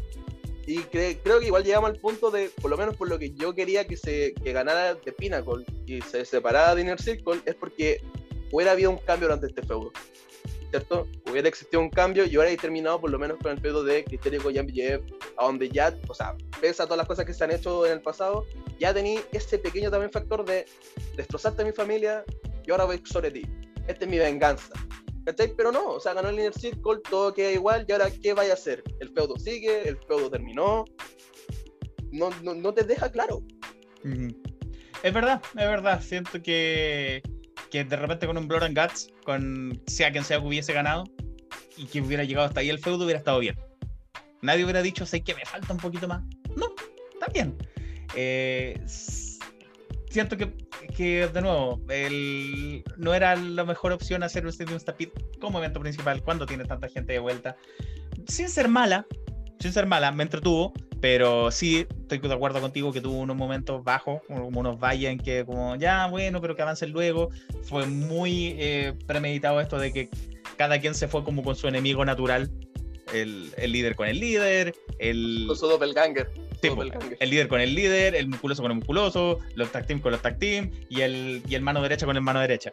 Eh, ah, eh, en fin, brilló Sammy, me alegra por él. Espero que, que vengan cosas buenas para él. Se, se vio súper realzado eh, Inner Circle. Ahora va a ser, vamos a ver cómo va a estar su corrida como, como face de todo el grupo. Ese fue todo el evento. Voy, quiero, quiero tratar, voy a tratar de, de imponer una- un nuevo formato cuando terminen los pay-per-view, ya sea de WWE. Nico, si tuvieras que puntuar el pay-per-view en general, darle una nota, del 1 al 7 como lo hacemos en Chile. Del 1 al 7, ¿qué nota le pones? Vamos a ponernos pasalagua de ahí en adelante en wrestling. Me parece, me parece sumamente bien. Del 1 al 7 yo le pondría un 6. Me voy por el 6. Un, un evento bastante bueno, bastante bueno, pero con falta de ortografía. Mira, ya. Le faltó, le faltó de repente un- un- una buena conclusión un- o una, una buena portada. Claro, exacto, no, la, la portada estaba bien. No sé. No, una, una, una buena conclusión. Siento que la conclusión fue demasiado corta, Ajá. demasiado corta, demasiadas pocas líneas y varias eh, faltas ortográficas. Un par de acentos por ahí. Ah, ya. Solo por eso le bajas punto. Le bajo, una, un, le bajo un punto. Mira. Sí, severo, severo. Yo soy un poco más benevolente, le pondría un 6. Un 6-3 lo voy a poner. Me, me- me iba a lanzar por el 6-5, pero es demasiado cerca de la perfección. Eh, ahora, la, la triple amenaza sola yo le pongo un 7. Pero en el evento en sí, no me gustó para nada lo de Cody. Eh, el Stadium Stampede es inevitable compararla con la primera. La primera fue mejor. Eh, hubo del resto de las cosas estuvieron muy entretenidas. Eh, me encanta lo de lo de Adam Page. Me, me encantó ver de nuevo a Sting. Eh, miro bien. eh, me encantó que ganara Britt Baker. Sí hubo cosas que de repente, de repente poner todo de más. El evento duró cuatro horas, terminó a las 12 de la noche, no hora. horas. Se Se, sintió se largo. pegó- se pegaron en WrestleMania. Se pegaron en Eh, WrestleMania. se sintió bien largo. De hecho, la gente se empezó como a decaer con la lucha de Shida con Baker, pero como ganó Baker se volvieron a, a elevar y después vino Sting. Ahí sí que se prendieron y no se bajaron más. Fue buena movida el puesto Sting en ese momento. Eh, pero sí, un 6-3 siento que de repente el índice lo pudieron haber hecho mejor en el trabajo. Tuvo una buena portada porque lo vendieron bien, así que buena portada. Eh, Eh, sí, bibliografía bien, no copiaron tantas cosas. Está bien copiar. Eh, pero eh, dentro de todo, gran evento, un poquito largo, pero gran evento. Eh, hay que decir también que cómo quedamos en las predicciones. Porque en el podcast pasado todos hicimos nuestra predicción eh, y vamos a ver cómo quedó la tabla de wrestling de las predicciones. Por supuesto, esto se va a sumar con los pay-per-view que vengan más adelante, tanto de AEW como de WWE. vamos a hacer un campeonato. Es muy estilo culto Holly. Sí, sí, sí. Colista absoluto. Colista absoluto con dos puntos de nueve posibles. ¿Nueve eran? Espérame, ¿cuántas luchas fueron? Una, dos, tres, cuatro, cinco, Nueve, seis, no, siete, ocho. ocho, nueve, diez. Eran Diez. diez luchas posibles. Dos sacó nuestro querido Daniel Alcaraz. Solo dos. Le, acertó. ¿A quién le acertó? A Adam Page.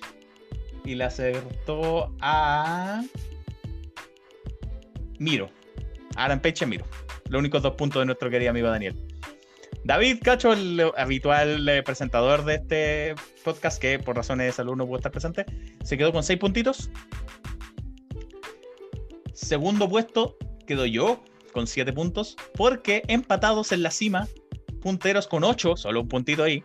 Con ocho está Jorge Fuentes y su humilde servidor Nico. Bueno, no, humilde servidor cuando uno habla de sí mismo. Yo, El señor que presenta, Nicolás, ocho puntos. yo voy a defender el- mi punto con Casi porque yo, para mí yo soy ganador. Para mí yo soy ganador. Casi ganó esa lucha. Mira, tú eh, tienes, eh, claro, te caíste en Cassidy y en eh, la última, en el en Pinnacle. Le fuiste a Pinnacle igual que yo. Jorge, por otro lado, le acertó a Inner Circle, pero se cayó en. Se cayó en. en el Battle Royale, porque ese fue un puntazo que metiste, Battle Royale con Django Boy. Se cayó ahí y se cayó con Antonio Gogo, que yo también le había dado a Gogo, porque ¿quién iba a pensar? Bueno, tú- tú, tú le diste a Cody. Boy. Le diste a Cody, de hecho. porque, porque necesitaba un po, weón.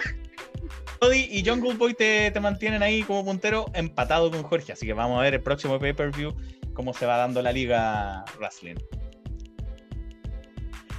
Eso ha sido todo por el episodio de hoy. Gracias a todos por escucharnos. Síganos en wrestling.net, en todas nuestras redes sociales como WrestlingNet y por supuesto en el YouTube también, donde vamos a tener sorpresa esta semana. Vamos a tener una entrevista que ya la vamos a ir anunciando, así que no se la pierdan. La próxima semana también tenemos cosas bien entretenidas, eh, siempre enfocándonos en los luchadores chilenos, en la lucha libre chilena, latinoamericana y por supuesto, como lo hicimos ahora, también mundial. Gracias Nico por acompañarme. Muchas gracias. Nos y Nos escuchamos. vemos en la próxima edición. Nos, nos escuchamos la próxima edición, pero no, la gente no está viendo. Nos escuchamos en la próxima edición. Gracias. Chao.